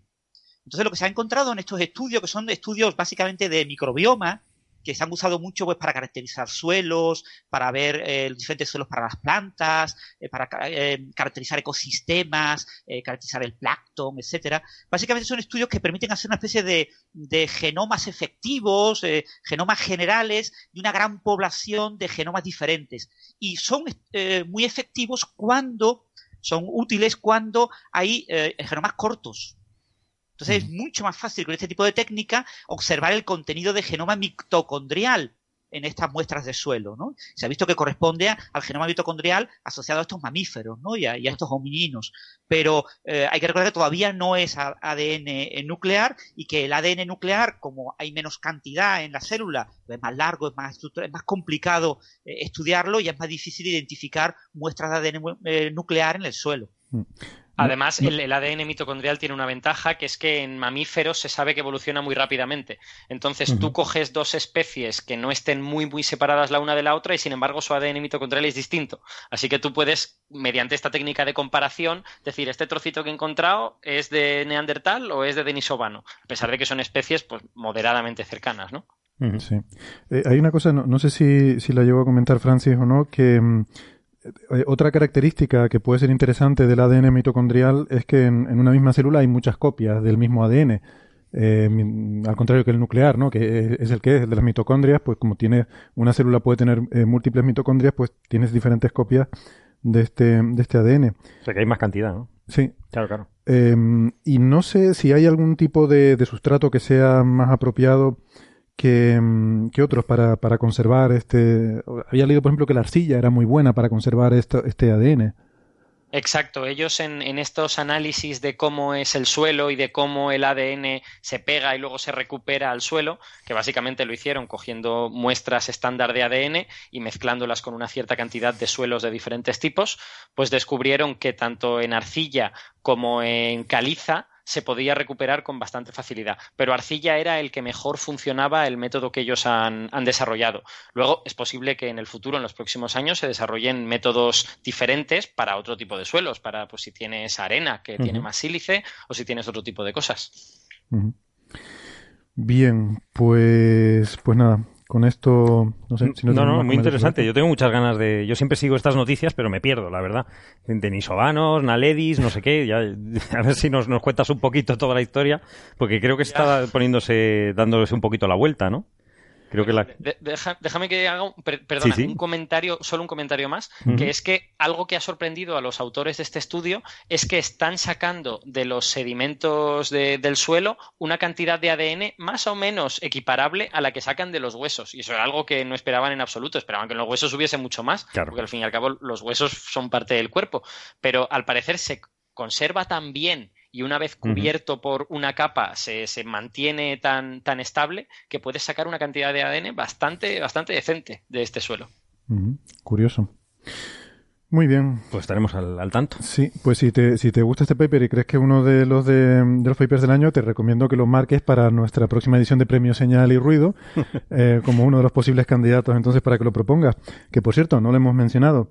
Eh, el paper se publicó en Science, eh, el primer autor se llama Sloan, Vivian Sloan, eh, aunque Matías Maya parece que es el, investigador que dirigió el trabajo. sí. y, son fundamentalmente gente del Instituto Max Planck de, Leipzig, en Alemania, del Max Planck para Antropología Evolutiva. Y, bueno, un montón más de español, seguro. Sí, hay gente sí, sí, Marco de la Rasilla. Española porque hay una de las muestras está cogida en el Sidrón. Ah, claro, claro, claro. En Asturias. En una cueva española en Asturias. Y hay gente, pues lo estoy viendo aquí, de Madrid, hay gente de la Pompeu Fabra y hay gente también de Oviedo. Universidad de Oviedo. Sí, el autor español más famoso es Carles eh, Lalueza Fox, que fue uno de los que secuenció eh, con Svante Paavo, que es obviamente el candidato premio Nobel en este trabajo y muchos otros trabajos, que fue uno de los que secuenció el genoma del neandertal. Ah, neandertal, que primero secuenciaron el mitocondrial y después eh, secuenciaron un draft, un borrador del, nuclear. Eh, el español que lideró esa investigación, junto, por supuesto, con el gran futuro premio Nobel, con Pavo, fue la Lueza Fox, que por cierto tiene un libro muy, muy interesante contando su historia como investigador en este, en este descubrimiento, en el eh, genoma del Neandertal. No recuerdo ahora el título exacto del, libro, pero el libro es delicioso, se lee muy bien y es muy recomendable eh, para todos los interesados, el libro de Carles eh, Lalueza Fox sobre el Neandertal. Ah, genial. Y mira, ahora, ahora que me acuerdo, voy a haceros un comentario más para que, para que tengáis una medida de hasta qué punto son exitosos o no exitosas este tipo de búsquedas, ¿no? básicamente, el, el, la cantidad de ADN que podemos identificar en todo esto es muy pequeñita. Es una cantidad minoritaria de todo el ADN que tú encuentras en el suelo. Aquí dicen que entre el 79% y el 96% del ADN, dependiendo de qué cueva estemos hablando, eh, no, es, no, es, identificable. No se puede, tú lo comparas con genomas de cosas conocidas y no encuentras nada que se le parezca especialmente. Y solo esa pequeña cantidad, entre el 20 y el 4%, puedes identificar. De lo que puedes identificar, la mayoría son microorganismos, porque los microorganismos están en todas partes. Y solo una cantidad pequeñísima, entre el 0,05% y el 10%, en el mejor de los casos, pertenece a mamíferos. O sea que, fijaos que en realidad buscamos una aguja en un pajar y que en la medida en que mejoremos nuestras librerías y tengamos más genomas con los que comparar, vamos a poder identificar más y más de este ADN que encontramos ahí que no sabemos lo que es. Si me permitís el inciso, Palabras en el tiempo. Es el título del libro de Carles Lalueza Fox, de, subtitula La lucha por el genoma neandertal. Te cuenta la historia, cómo él se metió por primera vez en la cuela del Sidrón, cómo logró contactar a la gente de Atapuerca con eh, Svante Pavo y te cuenta toda la movida de cómo se hizo la revisión por pares de su artículo en Science. es un libro realmente delicioso para todos los buenos aficionados a la divulgación. Palabras en el tiempo, desde el año 2013. Estupendo, muchas gracias. Pues hecha queda la recomendación. Bueno, eh, llegados a este punto, nos quedan todavía un par de, un par de temas pendientes. Nos queda, nos queda lo de CRISPR-Cas9 y lo de la estrella que se convirtió en agujero negro sin pasar por supernova. Suena casi a cuento infantil, dicho así. mm, a mí lo que me gustaría hacer, si les parece bien, es que ahora mm, podemos poner eh, una entrevista que hemos hecho con nuestro compañero Jonai Isaí, porque hablamos em, en un programa anterior de un nuevo exoplaneta que se había descubierto relativamente cercano, a 20 años luz de aquí, em, que es un, exoplaneta, una supertierra, eh, se piensa que es rocoso, eh, grande, más grande que la Tierra, pero rocoso, y está en una estrella relativamente cercana y pues prácticamente en zona de habitabilidad, por lo que se puede determinar. ¿no? Entonces fue un trabajo muy interesante y eh, pues grabamos con Jonai una, una, breve entrevista de unos 15 minutos, que si les parece bien la podemos, la podemos escuchar ahora. Y eh, con esto completaría el tiempo para, para nuestro programa de radio, con lo cual pues ya con la entrevista nos despediríamos de los oyentes de la radio y nosotros pues nos podemos quedar luego un ratito más, los que nos escuchen por internet, después de la entrevista con Jonai, pueden eh, seguirnos escuchando un ratito más para hablar sobre estos temas que nos quedan pendientes. ¿Les parece? Muy bien. Muy bien. Pues nada, les dejamos con la entrevista, nos despedimos de, después de la entrevista de nuestros oyentes de la radio y eh, para los que nos escuchan por internet volveremos con eh, los otros temas. Venga, hasta ahora. Hasta ahora.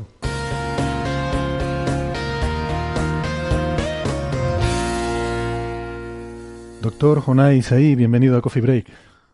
Muchas gracias, encantado de estar aquí. Eh, pues Jonay es compañero eh, aquí en la casa, es, investigador en el Instituto de Astrofísica y, bueno, gracias por atendernos. Queríamos hablar contigo sobre, eh, bueno, pues un, trabajo del que estuvimos hablando el otro día, muy interesante, el que, bueno, creo que el primer autor es Alejandro Suárez Mascareño, ¿no? Sí. Eh, me parece que era doctorando, ¿no? sí, fue estudiante nuestro aquí en la casa y acabó en noviembre y consiguió una postdoc que, está, ahora mismo está en Ginebra. Está en Ginebra de postdoc ahora mismo, ¿no? Bien, bien. Bueno, pues nos alegramos por él porque conseguir una postdoc después de, del doctorado es uno de los problemas fundamentales en astrofísica con el que tienen que lidiar los investigadores jóvenes. Así que nos alegramos de que, de que Alejandro ya tenga ese tema resuelto. Y bueno, pues háblanos un poco de este exoplaneta. Entiendo que mm, es interesante sobre todo porque, porque está cerca, ¿no? Son 20 años luz de sí, distancia. Sí, lo interesante de, bueno, en fin, eh, por muchos aspectos, ¿no? Es interesante porque es, eh, es suficientemente pequeño. Cada vez encontramos planetas más pequeños, digo, de menor masa. Uh, en particular por la técnica de velocidad radial, que es la que estamos aplicando en nuestro grupo en el IAC. Eh, porque la estrella es cercana, es relativamente brillante.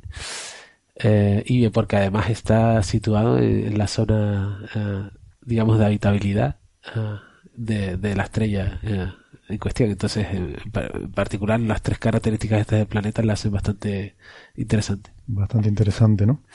entonces, esto se ha descubierto por velocidad radial, como dices, que es este esta, esta técnica que consiste en buscar el desplazamiento Doppler en los espectros debido al, a la influencia gravitatoria del planeta sobre su estrella, ¿no? O sea, ustedes ven el espectro de la estrella y ven cómo la estrella se desplaza según el planeta la va orbitando, ¿no? Sí. Y bueno, básicamente es, es, es, hay que seguir a la estrella durante mucho tiempo porque este tipo de señales son muy, muy pequeñas. Eh, el planeta tiene 2,8 más o menos masas de la Tierra, o sea, es bastante eh, poco masivo, digamos, es muy parecida a la Tierra.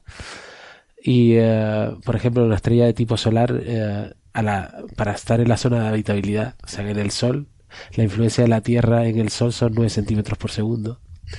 Pero cuando nos vamos a una estrella más pequeña, eh, como las estrellas de tipo espectral M, que son las que estamos estudiando ahora, con la tecnología que tenemos hoy en día, el tipo de señales que podemos ver son del orden de 1, o sea, entre 1 y 2 metros por segundo, o incluso un poco más.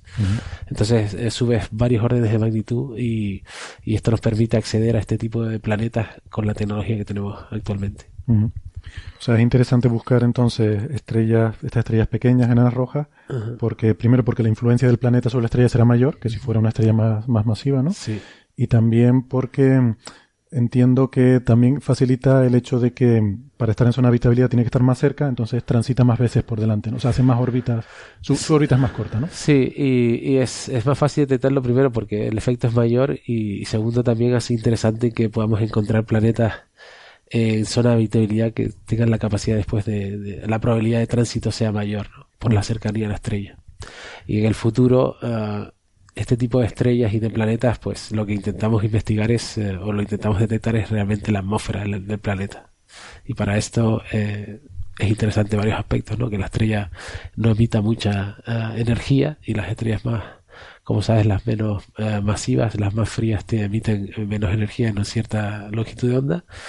Y aparte de eso, bueno, que estén cerca y que, que sean accesibles desde telescopios de los que estamos ahora construyendo, ¿no? Sí, estamos viendo muchas noticias últimamente sobre planetas en torno a enanas rojas. A lo mejor eh, algunos oyentes se pueden preguntar que por qué tantas eh, noticias sobre estrellas eh, enanas rojas, como es el caso de, de la de Trappist 1, de, el caso de Próxima B, que también estuvimos hablando, este caso también. Y esto obedece a que, bueno, la búsqueda se centra ahí porque es más fácil, ¿no? Por estas razones que hemos hablado, también porque son muy abundantes estas estrellas. También. bueno, eso en particular. Y sobre todo, hoy en día sabemos además que la probabilidad en estrellas cercanas, ¿no? Muchas de las estrellas cercanas al Sol eh, eh, son de tipos espectrales más, más tempranos, ¿no? Con lo cual eh, determinar, o sea, encontrar planetas en zona de habitabilidad es muy, muy técnicamente es un reto ahora mismo, ¿no? como estamos construyendo un espectrógrafo en el sur que se llama Expreso y que tendrá una precisión, es un, da un salto, un orden de magnitud quizá en ese tipo de podemos llegar a, encontrar planetas en zona de habitabilidad en estrellas más calientes que las que estamos estudiando ahora. Pero hoy en día, por eso estamos intentando ir a estrellas más pequeñas porque la, la, la influencia del planeta es mayor y la, y, y, la señal en la, en la estrella es mayor.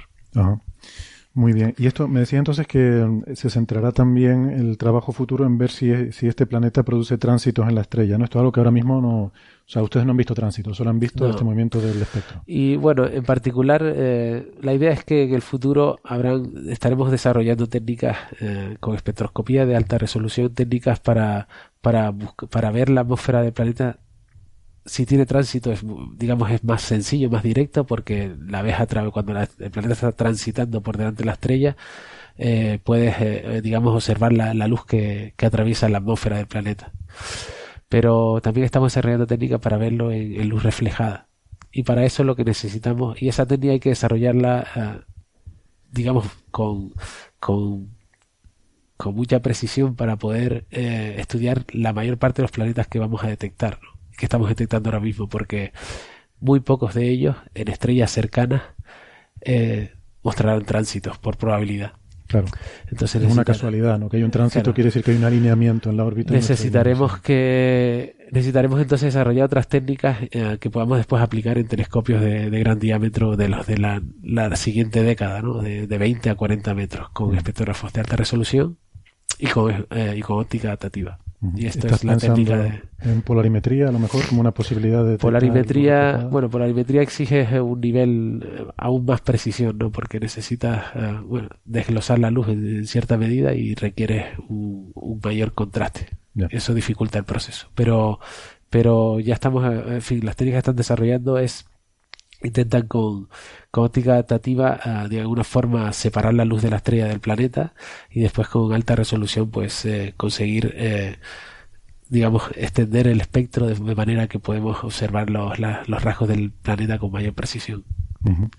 Este estudio eh, de, este nuevo exoplaneta que, que ustedes han descubierto, entiendo que llevó más de tres años de, de observaciones, o sea, tres años y medio de observaciones para, para poder obtener todos estos espectros, ¿no? O sea, son cosas que, que bueno, cuando sale una noticia de estas, pues que tengamos en cuenta que hay muchísimo trabajo mucho tiempo eh, detrás, ¿no? Normalmente cuando se inician estos programas eh, se inician con mucha ilusión, pero hay que tener mucha paciencia para llegar al objetivo, ¿no?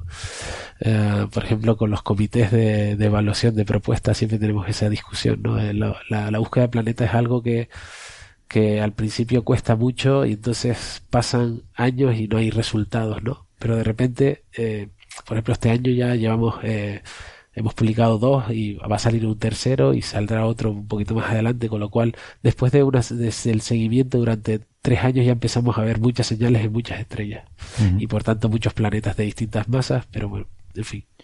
Bien, bien. Eh, ¿qué, o sea, este, este planeta, eh, dicen ustedes que sospechan que es rocoso, ¿no? Eso es, en fin, la única información que tenemos ahora mismo del planeta es su masa. Claro y es dependiente de la inclinación. Suponemos que, que en fin, que la, estadísticamente la inclinación, eh, que la masa va más o menos ah, precisa, ¿no? Eh, no, o sea, para, para saber su densidad, que la densidad nos proporciona, ah, o sea, necesitas conocer el radio. Para conocer el radio necesitas que transite. Mm.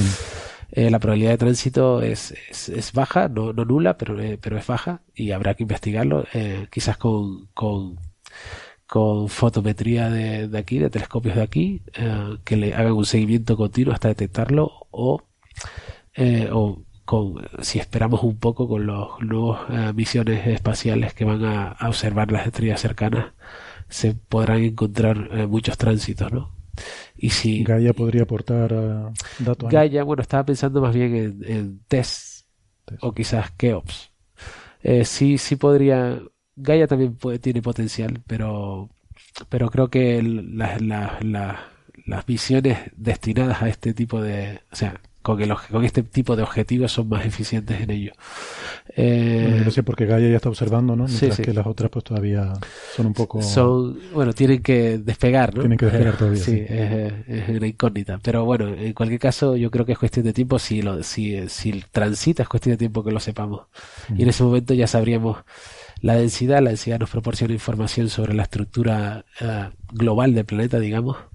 Y esto ya, con, el uso de, teoría, modelo, eh, es posible obtener mucha información del planeta y predecir, en fin, eh, pues, o sea, asegurarte que si es rocoso o no, ¿no? La probabilidad, o sea, Pero esto a día de hoy está basado en, no lo sé, en algún tipo de, modelo, en probabilidad. Sí, pero realmente lo que preveemos es que, dada la baja masa, salvo que estuviera muy expandida eh, y que la densidad fuera muy baja, eh, pero pensamos que este tipo de, o sea, cuando tienes una masa de 7 o, 10 masas de la Tierra, sí que puedes pensar que, bueno, si la atmósfera, eh, si el planeta está muy extendido, pues a lo mejor podría no ser rocoso, podría ser más bien como un Neptuno, ¿no? Pero, pero con esta baja, masa tan baja, pensamos que la probabilidad es que es rocoso, no podemos decirlo nunca de forma categórica, pero, pero sí creo. Sí, sería lo normal. Sí. Muy bien. Y, ya para terminar, te quería preguntar un poco por, por la estrella, ¿no? Si sabemos algo sobre eh, la, la, estrella madre de este sistema, si sobre su actividad, si es muy activa o no, de hecho, si hay otros eh, planetas. En nuestra muestra, eh, de, porque normalmente los programas estos de observación se, se selecciona una serie de estrellas y hay que confiar en que de ese grupo de estrellas en algunas puedas detectar planetas, ¿no? En nuestra previsión al principio inicialmente es que íbamos a detectar de toda la muestra de estrellas, que al principio seleccionamos 80, la fuimos reduciendo a 40, 30, uh, íbamos a detectar eh, uno o dos planetas y ya vamos por cuatro. Entonces, las predicciones se basaban en, la en estudios del satélite Kepler y entonces, eh, bueno, este tipo de predicciones están para, para para saltarlas, ¿no? Con, con, las observaciones reales. Eh, una de las particularidades que hay que realmente estudiar en detalle de una estrella es para detectar eh, los planetas es la actividad y sobre todo intentar detectar señales que te ayuden a saber el periodo de rotación, que es una, una señal que se suele confundir con, con planetas, ¿no? Y sobre todo para estrellas de tipo M, dado los periodos de rotación que suelen mostrar, estrellas eh, de secuencia principal, eh, suelen estar muy, eh, o sea, dar los tiempos realmente equivalentes al, al movimiento de un planeta en la zona de habitabilidad, lo cual dificulta normalmente identificar si lo que estamos viendo es un planeta o una, o, una rotación. O la rotación. Ya tenemos, hemos desarrollado distintas técnicas, incluso en el IAC aquí y con la tesis de Alejandro, distintas técnicas para distinguir este tipo de señales, ¿no? Y creo que ya están más o menos establecidas, así que, eh, en fin, eh, en el desarrollo del trabajo eh, identificamos la rotación de la, del planeta y, digo de la estrella y también en, la señal del planeta. Y hay todavía margen para que hayan otros planetas en la parte más alejada de la estrella y también en la parte más cercana. Lo que pasa es que serían planetas más pequeños y la dificultad de detectarlos requiere una quizá un año más o dos años más de campaña de observación. Porque van a continuar esta campaña, van a seguir Normalmente la estadística de planetas nos suele decir que cuando se encuentra un planeta lo normal es que no sea esté solo, sino que haya más planetas de, de, masas similares en el sistema que no hemos visto porque no tenemos la, la precisión todavía o, o, el, o el intervalo temporal adecuado para verlo. Vale. Muy bien, pues nada, te, doy las gracias de nuevo porque además mm, valoramos mucho el esfuerzo que estás haciendo. Me comentas que estás un poco acatarrado y, que además todavía no has almorzado y son aquí las, las, tres y media ya de la tarde. Así que te, dejamos ya que vayas a comer. Gracias por habernos atendido y, y nada, enhorabuena por estos resultados y mucha suerte en la campaña futura. Un placer. Gracias. Gracias.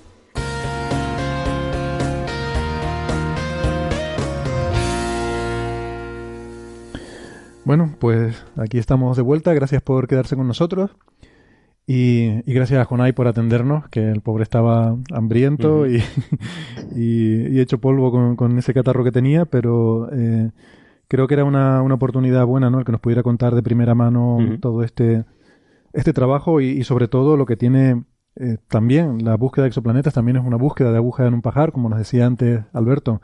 es estar observando muchas estrellas y se habían hecho sus cálculos, ¿no? De, tener una expectativa razonable de que en un determinado campo, pues estadísticamente tenga cierta probabilidad de encontrar algún, hecho, de cercanos, eh, que sean muy cercanos para que haya una probabilidad de que algún eh, exoplaneta transite por delante de su estrella y podamos ver, pillar la atmósfera, ¿no? Que ese es el siguiente paso, ¿no? Eso sería, claro, sería maravilloso, ¿no? Cuando ya con... De aquí unos añitos vamos a estar haciendo eso. Sí, sí. Eh, bueno, pues, pues nada, si les parece entonces, me gustaría que habláramos sobre un asunto que en principio me dejó muy preocupado cuando lo leí en el blog de Francis, em, sobre la técnica del CRISPR-Cas9, que tenemos muchas esperanzas puestas en esta técnica, una forma de, editar eh, los genes incluso en seres humanos, ya se ha probado.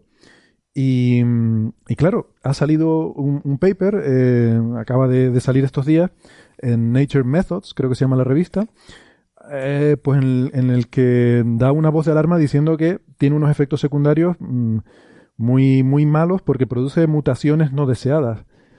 Eh, por suerte, creo que esto está un poco en entredicho. Francis, ¿qué nos puedes comentar sobre el asunto? Sí, exactamente. Eh, los oyentes ya sabrán que la técnica de edición, eh, CRISPR-Cas9 es una técnica que te permite editar genes in vivo. Podemos modificar eh, células madre y hacer que las futuras células que nazcan a partir de esas células madre tengan pues algún gen modificado. La gran ventaja fundamental de la técnica CRISPR-Cas es que se supone que es extremadamente selectiva. Modificas exactamente un trocito pequeño de ADN y lo modificas por otra cosa y si ese ADN lo identificas bien, es decir, si en el genoma humano promedio eh, tú encuentras que esa secuencia aparece una única vez, encuentras una secuencia única, la técnica te garantiza que solamente en ese lugar se va a modificar. No va a haber ningún otro lugar, ningún otro cromosoma, ningún otro lugar donde va a ser modificado nada. Por lo tanto, aparentemente es una técnica extremadamente segura. Sin embargo, eso hay que verificarlo. Una cosa es que esto que hemos comprobado en eh, bacterias in vitro y que parece que es verdad, hay que comprobarlo in vivo. Y se han hecho varios estudios en los que se ha tratado de comprobar si hay algún tipo de modificación adicional, si hay algún tipo de efecto colateral asociado a la técnica. Y bueno, la mayor parte de esos estudios no han encontrado esos efectos. La técnica parece segura. Pero sin embargo, hay algunos eh, investigadores que, eh, bueno, no se sabe no se sabe por qué, pero bueno, siguen trabajando en esa línea y, eh, digo no se sabe por qué porque eh, realmente esto es un tema muy cuidado, muy cuidadoso. Es decir, eh, la gente que de verdad está modificando ADN sin vivo utilizando CRISPR-Cas, por ejemplo, en ratones, lo está haciendo de manera muy rigurosa, con protocolos muy, muy concretos, muy específicos, con muchas garantías. Sin embargo, alguna de esta gente que está tratando de estudiar posibles efectos colaterales está usando protocolos eh, que no son fetén-fetén, no son los mejores que conocemos ahora mismo.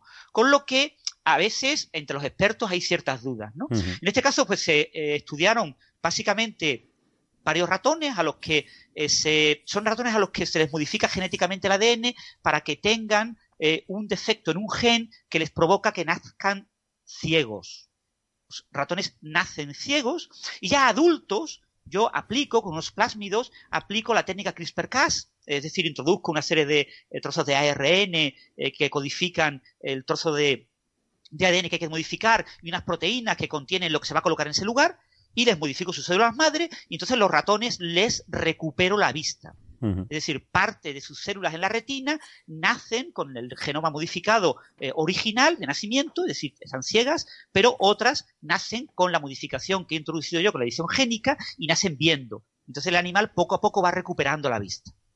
Eso se ha hecho en ratones. De hecho, el, año pasado fue una, gran, una de las grandes noticias del año pasado. Un trabajo liderado por un español, por Juan Carlos Ispizúa Belmonte, que probablemente pues, en unos futuros años eh, podría ser un gran candidato al Nobel español. Pues bien, resulta que estos señores lo han hecho desde el Columbia Medical Center y eh, en dos ratones en concreto han observado muchas mutaciones.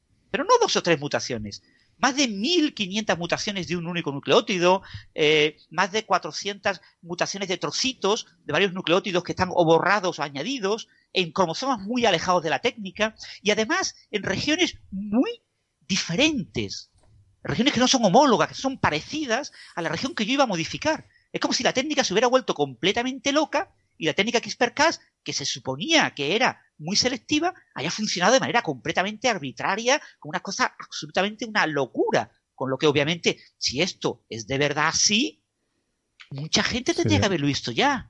Claro. Y no lo han visto. Eh, claro, este artículo se ha publicado en Nature Meso eh, como una correspondencia, es decir, como una carta al editor un artículo cortito mm, desarrolla muy pocos detalles de cómo se ha hecho todo el protocolo experimental y, claro, una bomba.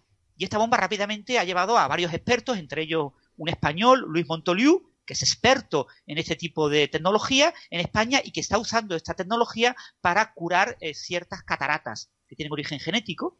Y lo está haciendo en ratones y lo está haciendo con éxito y está haciendo también eh, secuenciaciones de genoma completo, como han hecho estos señores, y no ha encontrado estas mutaciones esporádicas. ¿no? Entonces, eh, Montoliu pues, ha buscado por Internet eh, qué protocolo experimental están usando estos señores para editar génicamente y ha observado que es un protocolo muy poco fiable y que con bastante seguridad es debido a ese protocolo han, estamos, están usando su propio protocolo en lugar del protocolo recomendado por varios estudios por otros investigadores y quizás esa es la razón por la cual se producen las mutaciones. Además, un experto en bioinformática eh, ha comentado que la tecnología bioinformática que se ha utilizado en esa secuenciación de genoma completo eh, que se ha realizado en estos dos ratones, solo dos ratones, eh, se llama Gaetan Burgio de Canberra, también ha encontrado que bioinformáticamente el estudio es muy pobre. Por lo que tenemos una técnica experimental mala para aplicar la edición génica y un análisis bioinformático pobre, con lo que probablemente es debido a eso por lo que han aparecido tantas mutaciones. sí, el, el, asunto este que has dicho que el protocolo es malo, en realidad eh, es relativamente fácil de entender por qué lo es. Eh, tú para, editar el genoma utilizas una proteína, que es, que es esta Cas9 precisamente, a la que tú le das una especie de muestra de por dónde tiene que cortar. Se lo das en forma de un trocito de ARN. Entonces esa proteína se va paseando por ahí, cuando encuentra ADN que se parece a esa, a esa secuencia que le has dado, pues corta, ¿no? Entonces lo que dicen los expertos es que las probabilidades de que esta proteína se equivoque y termine cortando en sitios donde no debe dependen mucho de cuánto tiempo se mantiene en la célula. Si se mantiene poco tiempo, pues cortará en el lugar más probable y luego desaparecerá, pero si lo mantienes mucho tiempo, pues habrá más probabilidad de que haga otro tipo de cosas, ¿no?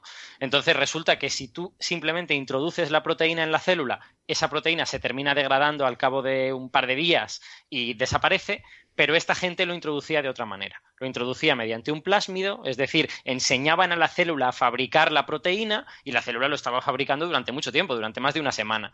Entonces, la probabilidad de que eso termine en Cas9 haciendo una cosa que tú no quieres que haga es más probable. Esto aparte de los problemas bioinformáticos que, según, que según Burgio parece que son muy, muy serios. Entonces, probablemente sean fuente de gran parte de los problemas que esta gente ve. Sí, cuando la, propia célula fabrica esas proteínas, no siempre las fabrica idénticas, puede tener mm. ciertos errores. Entonces no es lo mismo que tú metas el, digamos, la bala a que pongas a alguien a fabricar balas. Por lo mismo no te la fabrica tan bien como tú esperabas. Exacto. Mm. No, iba a decir que el, creo que el, artículo este, ¿no? Esta correspondencia al editor, eh, viene firmado por Kelly Schaeffer y colaboradores de de, qué universidad era, de, bueno, de, Estados Unidos en general, de Stanford y de varias otras universidades, pero creo que hace referencia a un artículo anterior. O sea, me parece que em, me parece que hablan de un artículo anterior que no sé si se publicó también en esta misma revista, en el que, en el que explicaban el, el procedimiento que habían seguido, ¿no? Y a mí lo, una cosa que me sorprendió, sin ser experto en este tema, es que o sea, lo hacen con dos ratones, como tú decías, Francis, tienen dos ratones y uno de control y luego usan su propio protocolo, que según la gente que trabaja en esto es completamente chapucero. Em, yo estuve viendo también, Francis, este, este blog de Luis Montoliu, que, tú recomiendas en tu blog, y, aquí hace una, una, explicación bastante detallada del asunto, y, y sobre todo, se le ve bastante indignado, sobre todo por la repercusión eh, potencialmente negativa que esto genera mm, eh, al, difundirse esta noticia que siembra dudas sobre una técnica que suponía, se suponía que va a ser la revolución de, de, la, de la bioingeniería en el futuro, ¿no? La posibilidad de curar enfermedades atacando directamente el ADN y que esto de repente siembra, siembra dudas sobre todo eso, ¿no? Bueno, incluso habla de que en la bolsa, ¿no? La caída de las acciones de las empresas que trabajan con esta técnica, eh, bueno, por, por una cuestión que, quizás, no sé si hilarlo un poco con lo que hablábamos al principio, ¿no? Pero hay veces que decir cosas no muy fundamentadas y que pueden tener cierta resonancia eh, en el público por ciertos miedos o ciertas cuestiones así un poco irracionales que puedan, no sé, que puedan dar lugar a lo mejor a, a una sensación de, de ansiedad no justificada, pues bueno, este es un caso, ¿no? O sea, estamos hablando de una técnica de modificar genes, sabemos que eso genera cierta controversia social y claro, de repente sueltas una bomba de estas y hombre, hay que tener un poco de cuidado, ¿no? Porque puede dar lugar a una repercusión mediática mucho mayor de lo que luego esto va a tener probablemente en la literatura científica. Si me permites, Héctor, un pequeño comentario. En relación a lo que comentas de que eh, se basan en un artículo anterior. Bueno, el artículo anterior también se publicó en Nature Mesos, también fue una correspondencia al editor, al editor y también tiene una página, ¿vale? O sea, que es un artículo resumen y pasa algo parecido con este artículo. Allí lo que encontraban es que habían secuenciado en las regiones cercanas a donde se supone que estaban lo que estaban editando, el gen que editaban, habían mirado y había mutaciones en regiones cercanas. Entonces, el nuevo artículo lo que hace es mirar en el genoma completo. Pero te fijas, en, este nuevo artículo hablan del ratón F3 y del ratón F5, o sea, que debe haber un ratón F1, F2, F4, F6. Y en el artículo anterior hablaban del ratón eh, lo tengo aquí delante, eh, F18 y F25. También habían hecho el análisis en dos ratones concretos, pero no habían mirado los demás, ¿no? En realidad, eh, Montoliu ha tenido que tracear en la literatura publicada por estos investigadores dónde realmente explican el método que usan. Que no es en estos artículos, porque estas pequeñas correspondencias lo que hacían era llamar como la atención, hay mutaciones inesperadas, hay mutaciones inesperadas, como dar un, fogonazo, ¿no? Pero realmente tienes que profundizar en sus otras publicaciones que no citan en estos artículos, porque son corresponden, son muy cortitos y citan muy poco, eh, tienes que buscar en su trabajo para ver realmente cómo lo hacen. Y aunque vengan de grandes universidades, esto está liderado fundamentalmente por el Columbia Medical Center, ¿no? Por investigadores de ahí que colaboran con más gente, pero realmente no todo el mundo que usa CRISPR-Cas es igual de experto en CRISPR-Cas. Sí, por supuesto, siempre. Eh, comparando, comparando estos artículos con otros, por ejemplo, no, sé si era Montolí o Burgio, no recuerdo quién de los dos, citaba otro Nature Methods que también era una correspondence y que encontraba un resultado totalmente opuesto, que es que en los ratones en los que habías usado CRISPR-Cas9, pues no encontrabas eh, demasiadas mutaciones o encontrabas muy, muy poquitas. Y comparando esta correspondence con la correspondence que ha levantado toda la polémica, es que ves una diferencia de, hacer las cosas. O sea, los que no encuentran mutaciones han sido muy cautos, han tomado precauciones, han, lo que han hecho es no coger los ratones directamente a los que han aplicado la técnica, sino coger los hijos o los nietos de esos ratones para que posibles mutaciones que no tengan que ver con la técnica desaparezcan. Al, reproducirse, esas mutaciones terminan, terminan yéndose. Y sin embargo, estos autores del paper de la polémica, pues no han tomado ninguna de esas precauciones. Han cogido los ratones, han visto muchas mutaciones y da la sensación de que como aquí han entrado en pánico, les ha parecido que, han descubierto América o algo por el estilo. La, verdad es que ver solo la diferencia de estilo y la diferencia de, precaución que han tomado unos y otros es muy sorprendente y, no me sorprende que hayan indignado a parte de la comunidad.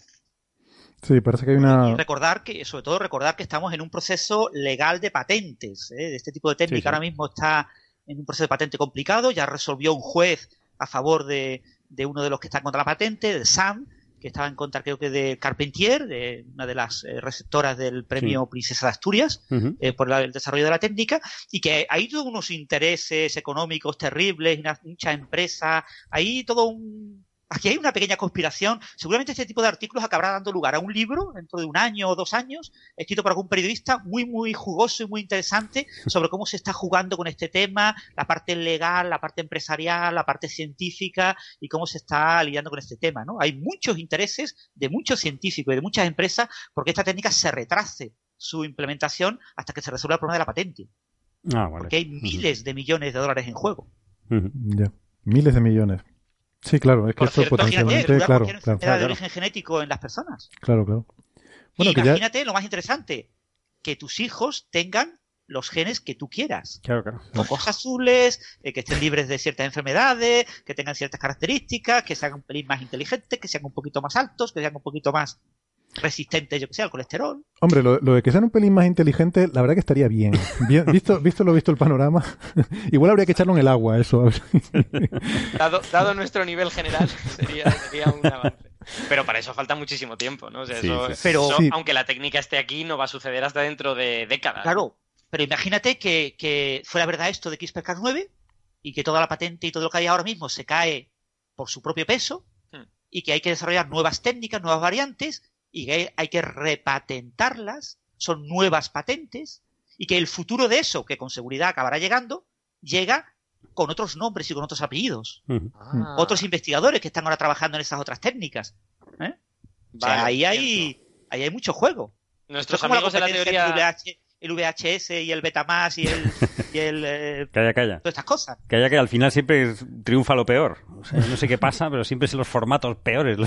Esperemos que aquí no, que aquí sean los métodos mejores, ¿no?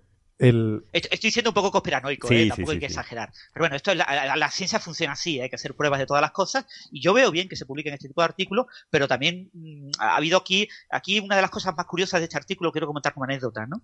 Eh, yo no me había dado cuenta de que se había publicado, ¿no? Y de repente, Luis Quevedo, que me comenta por Twitter, ¿alguien tiene acceso a este artículo? Y yo digo, pero Luis, pero si tú tienes acceso a los papers embargados de Nature. Pues mírate en el repositorio de paper embargados. No es que no está. No está en los papers embargados. ¿Cómo que no está? Y además resulta que toda la gente está copiando la nota de prensa de esa universidad. Y además la agencia SIN española ha traducido literalmente la nota de prensa. Mm. O sea, una nota de prensa ha generado un bombo mediático sin que estuviera disponible el artículo. Claro, no estaba disponible porque no era un artículo, porque no era correspondencia y las correspondencias van más retrasadas hasta que no se hacen públicas. Entonces él tuvo acceso a la correspondencia como Montoliu, como yo, como mucha gente al mismo tiempo, ¿no? Porque no, no estaba en el banco de las cositas embargadas, ¿no? Y claro, aquí ha habido mucho movimiento mediático a base de una nota de prensa amplificada. Pero las notas de prensa son publicidad, es marketing de esa universidad, de ese centro, de sus propios investigadores, ¿no? Qué maravillosos somos, qué buenos somos, ¿no? Y nunca se toma el elemento crítico, ¿no? Y todavía gente que estaba hablando sobre esto sin haber leído el paper. Claro.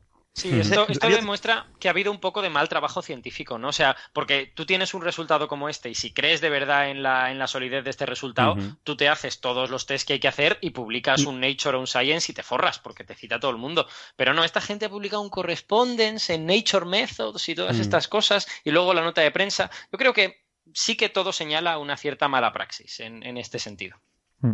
No, y la revista no lo ha comprobado, porque por, lo que estaba leyendo aquí la crítica, hay fallos en las figuras, hay cosas que no se corresponden, hay errores que, que otra vez no es porque sea Nature, pero en fin, bueno, eh, las correspondes de Nature eh, Mesos y de todas las revistas eh, que tienen este tipo de formato se aceptan directamente por el revisor sin revisión por pares. Vale, vale, vale. O sea, el, editor, el editor, perdona, el editor o comité editorial acepta directamente sin revisión por pares, ¿no? Claro. Porque se supone que es una cosa rápida, que es una cosa, un comentario. Pues yo creo que este señor está equivocado tal y cual. Y, no, no hace una revisión por pares rigurosa normalmente. no es un artículo de investigación, no es un artículo en el que se explica una investigación. No, es literalmente un artículo de investigación, es como un, un flash. Cartas al director muy interesante. Sí, cartas al director. Aquí, Pero sí es citable, ¿eh? Sí, sí, sí, claro. Pero... se gana citas y prestigio con una buena correspondencia. yo, yo quería, de todas formas, matizar lo que tú decías antes, Francis, cuando decías estoy siendo un poco conspiranoico. No, eh, a ver, eh, o sea, lo, que tú decías de, que hay intereses, eso no es, no, es conspiranoia, eso es así. O sea, hay intereses los hay. Lo que pasa es que el sistema pues, más o menos funciona. El sistema más o menos funciona. Y eso no quiere decir que no se puedan publicar artículos como este, pues que a lo mejor son malos artículos, pero bueno, ya el tiempo dirá. Quiero decir, lo bueno es que el esta maquinaria científica, que es un poco, a lo mejor un poco lenta para algunas cosas, pero sí que es bastante inexorable, ¿no? O sea, se le puede, se puede engañar un tiempo, pero, pero no todo el tiempo, ¿no? Como era la frase de un famoso presidente, ¿no? Se puede engañar a poca gente mucho tiempo, o a mucha gente poco, tiempo, ¿no? Pero, no todos. No puedes engañar a todo el mundo todo el tiempo, ¿no? y un punto también que me gustaría resaltar, estamos en junio, principios de junio, Estamos en eh, la fase eh, final de informes para los premios Nobel. Las nominaciones a los premios Nobel acaban en febrero y eh, se, preseleccionan una serie de candidatos, los más votados, se hacen una serie de informes previos y esos informes acaban ahora en junio. Se evalúan estos informes previos y después se hacen ya informes definitivos y quedan dos, tres candidatos que después ya se seleccionan en septiembre. Entonces ahora estamos en una fase final de recepción de informes y un artículo de este tipo podría influir en la decisión que se tome eh, para el premio Nobel este año eh, en relación a un posible premio Nobel a la técnica CRISPR-Cas. Jope, vaya pasada, qué barbaridad. Si, si lo han hecho por eso, la verdad es que... no sé, yo, no digo nada, ¿eh? a mí lo que me sorprende es lo bien puesto que está Francis con el procedimiento del premio Nobel, ¿eh? No sabía yo que tenía tanta... no, no, a mí me parece muy buena información, ¿eh? Porque es que encima es plausible, porque claro, si tú quieres hacer un bombardeo de este tipo, pues no lo quieres publicar en la primera página de Science. Lo bueno, pues en una correspondencia aquí que no se note mucho y se acabó. lo malo, lo malo es que es plausible. Me parece un poquito deprimente, pero, pero a lo mejor. Podría ser. Eh, que a lo mejor somos más malos de la cuenta, ¿eh? Y se ha hecho todo con toda la bondad del mundo y nos estamos inventando toda la historia, ¿eh? Que aquí los oyentes no vayan a después me señalan con el dedo, tú fuiste el culpable. La conspiración. No tenemos información privilegiada, no, estamos en las cabezas, no conocemos a los autores ni nada, simplemente constatamos una serie de casualidades y ya está, y no hay nada más que decir. Ahí lo dejamos. Que no, que la, técnica del CRISPR-Cas9 que, que, mm, comentaban al principio que se, aplica con, muchos cuidados, que hay protocolos muy rigurosos y tanto es así que se ha aplicado a humanos. O sea, recordemos que esta técnica ya se ha aplicado en humanos en China, en, Estados Unidos creo que están empezando las pruebas, si no han empezado ya, yo creo que ya han empezado de hecho, en marzo, si no recuerdo mal, se, se, se suponía que iban a empezar. Y por cierto que del caso de China, quería comentarles que no hemos sabido más. O sea, eso fue en octubre eh, les recuerdo la noticia, se había a un paciente de cáncer de pulmón, se le había eh, aplicado, no recuerdo exactamente los detalles, pero creo que era activar un gen para que em, activar o inhibir no sé qué proteína de los leucocitos T para que fuera más eficaz en, el, ataque a estos tumores cancerígenos, ¿no? Si quieres te, lo recuerdo, yo más o menos me acuerdo, eh, esencialmente creo que se le había sacado eh, glóbulos blancos, eh, leucocitos, y esos glóbulos blancos eran ineficaces contra su tumor porque el tumor liberaba una serie de sustancias que hacía que cuando se acercaban los leucocitos ahí se quedaban como tontos y no atacaban al tumor. Entonces lo que hicieron fue coger esos leucocitos y mediante CRISPR romper el gen que hacía que fuesen susceptibles a esa sustancia que segregaba el tumor y ver a ver si al volver a ponérselos en la sangre eh, eran activos contra el tumor. Y parece que los resultados eran buenos a priori. Y los resultados fueron buenos. De hecho, eh, se, vamos, se le, se le, dio por curado del cáncer, pero había una fase de observación, para, pues, como es una técnica experimental, pues para ver si justamente esto, si resulta que de repente aparecen otras mutaciones y, el hombre adquiere superpoderes o algo así, ¿no? Pero fíjate, fíjate que fueron muy cautos, ¿eh? porque ni siquiera cogieron células madre del sistema inmune y modificaron. No, no, no, sacaron sus propios leucocitos. Sí. Sacaron leucocitos, modificaron y volvieron a meter. Esos van a tener una vida, en un momento dado se van, se van a morir y si hay alguna cosa que está mal en ellos, pues no va a durar demasiado. Desaparecerá con ellos, sí. Fue algo relativamente cauto. Sí, entonces por eso llevaba un periodo de, observación, digamos, más cuidadosa durante seis meses, que creo que era básicamente una, observación continua. Eh, aquello fue en octubre, o sea que en abril se cumplieron esos seis meses. Mm, yo he estado atento al asunto, a ver si veía alguna noticia más al respecto, pero yo no he visto ninguna noticia, no sé si alguno de ustedes. No, no. China no es que brille por su, en fin, transparencia, por, estar continuamente dando noticias, pero yo sí que estoy esperando que por lo menos esa primera fase de seis meses nos digan algo, ¿no? De, no, resultados. No hemos oído que el hombre haya muerto, lo cual es muy buena, muy buena noticia, porque yo sospecho que si hubiera ido mal ya lo sabríamos, pero, pero bueno, vamos, nada, decirle a nuestros oyentes que no nos hemos olvidado y en cuanto sepamos más sobre el tema se lo, se lo comentaremos, ¿no? Porque Efectivamente, lo de tener niños con ojos azules o más inteligentes está todavía un poco en el futuro, pero, pero el, CRISPR-Cas ya está, ya está aquí, o sea, ya se usa, ¿no? Claro, claro, claro. Así que, mm, nada, es muy, es muy esperanzador. Eh, y, y, yo por lo menos pues estoy muy entusiasmado con que esto funcione bien. Y esperemos que este señor en China pues no tenga ningún tipo de efecto adverso y, y todo vaya bien y pueda volver a fumar o lo que sea que... Perdón, ha sido malo a menudo, a menudo cuando hacemos divulgación científica, yo creo que nosotros mismos los científicos nos, nos emocionamos y nos maravillamos ante los grandes avances conceptuales, ¿no? Hemos descubierto una cosa que, antes no sabíamos y ahora la sabemos. Y eso es genial y a mí me encanta. Pero a veces como que no damos la misma importancia a las grandes técnicas, como esta, CRISPR-Cas, o como pudiera ser esta del ADN de los suelos. Esas técnicas, aunque a la chita callando, en 10 años te permiten amasar una serie de datos que son los que hacen que haya una revolución conceptual. Entonces hay que, hay que darle la importancia que merece. Por supuesto que sí. Y aquí intentamos hacerlo. Bueno, ¿algo más sobre este asunto o pasamos, em, pasamos de, tema? Y si quieren, pues vamos a terminar mirando al cielo de nuevo. Y vamos a terminar con, con una noticia eh, curiosa, curiosa, por lo menos para los que trabajamos en astrofísica, porque siempre hemos oído la historia de la evolución estelar, eh, de que, bueno, de un determinado tipo de estrellas, las más masivas en particular, pues viven sus vidas eh, alegremente, rápidamente, eh, viven rápido, ¿no? intensamente, brillan mucho y, y, viven poco y acaban sus vidas con una gran explosión de supernova y un, un objeto remanente que suele ser un agujero negro para las estrellas más masivas, ¿no? Pero resulta que hay algunos, eh, algunos casos en los que la cosa no funciona exactamente así y la estrella puede acabar formando un agujero negro sin haber explotado como supernova. Eh, lo cual es muy sorprendente, pero según lo que vamos eh, aprendiendo en, las últimas investigaciones, pues, pues quizás ocurre más a menudo de lo que pensamos. O sea, que una estrella, sin llegar a explotar como supernova, sí que bueno, pasa por una serie de procesos de expulsión de su envoltura, eh, se rodea de una capa de polvo, cuando esa envoltura se enfría, etcétera, y su núcleo colapsa para formar un agujero negro. Mm, así, discretamente, ¿no? Sin, llamar mucho la atención. Es algo que no se había visto, ¿no? Como, de hecho, los agujeros negros son, están postulados teóricamente, es un modelo teórico. Hay que verlos indirectamente, efectivamente, porque, porque se atrapan hasta la luz que pasa cerca, pero no sabemos cómo se forman realmente.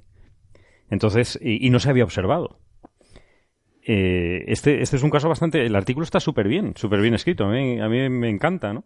Cómo, cómo detalla eh, todas las posibilidades para quedarse con lo que ellos piensan que es la más probable, ¿no? Porque tienen que pasar por una serie de, de trámites que hay que explicar y que son, son, son interesantes, ¿no? Que las supernovas de tipo 2, de estas que no sé si hemos hablado, que son las, la muerte de las estrellas eh, gigantes, ¿no?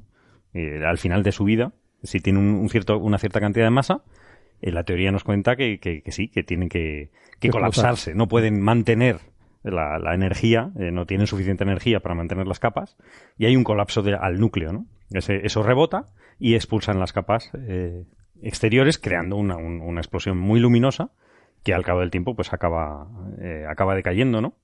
El tema es que hay, hay, varias, hay una cosa que, pues que yo desconocía, ¿no? Lógicamente no, no soy experto en el tema, y es que eh, hay muy pocas evidencias de eh, supernovas en las cuales los progenitores, las estrellas progenitoras, tengan más de 18 o de 20 eh, masas solares, ¿no?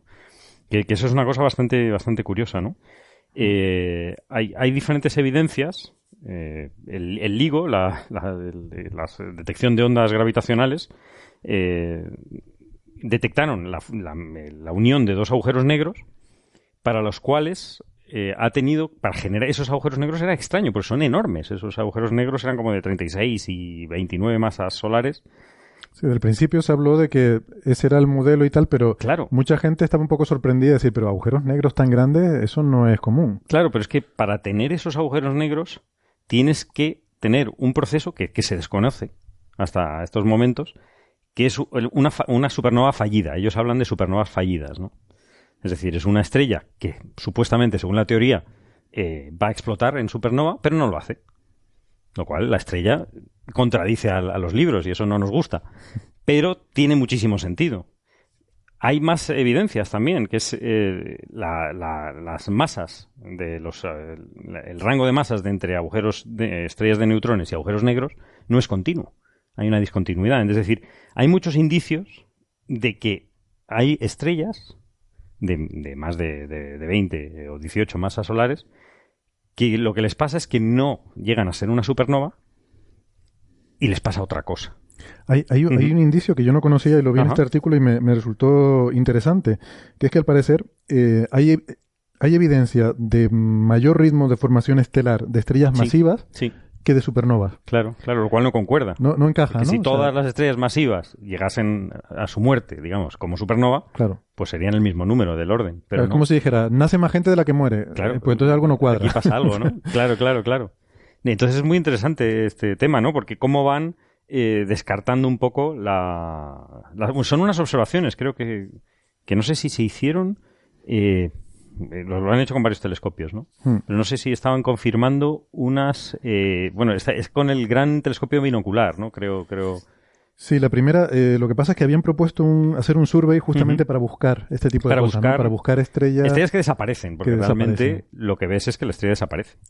Y entonces, em, se había, se había propuesto hacer un survey. De, hecho, uno de los autores de este artículo que estamos. Bueno, vamos, sí, vamos a, decir cómo, cómo, es el artículo. Estamos hablando de un artículo que mm, es de eh, Adams eh, y, otros autores que son de Caltech, del Instituto Tecnológico de California. Eh, y uno de los autores, Kochanek, había propuesto en el año 2008, en, un artículo, que sería interesante mm, buscar de, una determinada manera este tipo de estrellas progenitoras que no explotaran como supernovas al final. ¿no? Entonces eso se empezó a hacer y se encontró un candidato bueno con el telescopio, el, el, gran telescopio binocular. Sí, ¿no? Em, que es una, bueno, eh, en, otra, en otra galaxia, a 22 millones de años luz, eh, pues se encontró un buen candidato, ¿no? Y luego ya se han hecho otras observaciones, incluso se ha tirado de observaciones de archivo del Hubble, que hay observaciones de incluso anteriores, ¿no? De hasta 2009. Pero bueno, en 2015 es cuando se, se publica los resultados de, de, esto, del survey de cuatro años del Gran Telescopio Binocular, ¿no? O sea que bueno, sí que hay, hay una combinación de diferentes telescopios, ¿no? Se encontró con el survey este del binocular, pero se han utilizado también tanto datos de archivo preexistentes como luego otras observaciones también con Spitzer. Sí, ¿no? Porque lo que un poco dicen es que eh, ha habido un, un, aumento de luminosidad eh, bastante elevado, ¿no? De un millón de luminosidades solares, ¿no? Hmm. Eh, que normalmente en una supernova de tipo 2 dura varios días. clásicamente de 3 a 10 días, ¿no? Y luego va decayendo esa luminosidad suavemente durante un año, ¿no? Durante de ese orden, ¿no? Eh, aquí han visto algo, algo parecido, pero lo que han visto es que al final lo que queda desaparece. Es decir, la estrella efectivamente no, no se encuentra la estrella. Eh, en, otros, en otros casos, en los, en los que mm, hay, hay, diferentes situaciones que pueden dar lugar a este, a este fenómeno observacional, que es al final lo que estás viendo es el decaimiento de, de la luz, ¿no? Eh, hay, hay situaciones, pero que al final no desaparecería la, estrella progenitora, ¿no? Quedaría algún un remanente, ¿no? Tal es el caso, por ejemplo, si fuese un, una, un, un, sistema binario. Si hubiese dos estrellas, una, una, unión de dos estrellas, al final no tendrías algo, no, se no desaparecería. Tendrías un resto eh, que efectivamente se podría ver, ¿no? O si, si fuesen estrellas que pulsasen, ¿no? Hay, hay ciertas estrellas que estas supernovas eh, puede haber una, hay una cosa que se llama impostores, impostores de supernova, ¿no? Que es que parece que van a ser una supernova y no lo son. Que esto se ha, se ha visto, ¿no? Hay estrellas que pulsan, que van oscilando y al final no lo son, ¿no? Sí, sí Alberto, tenías un comentario. Sí, te que quería preguntar a Carlos que si, si he entendido bien lo, que he leído del artículo, que no lo he leído entero, ellos atribuyen este gran aumento de luminosidad a que la estrella ha expulsado parte de sus capas externas y eso ha hecho como una especie de supernova de mentiras o algo por el estilo. Eh, y luego, ¿por qué ellos saben que no ha sido una supernova de las buenas buenas? ¿Porque no es suficientemente brillante? ¿Porque, porque ha dejado de brillar muy rápido? Al final es que no queda nada en, el óptico desaparece la estrella. Cosa que en los otros, eh, en otros escenarios, digamos, de supernovas falsas, de impostores, eh, no pasa.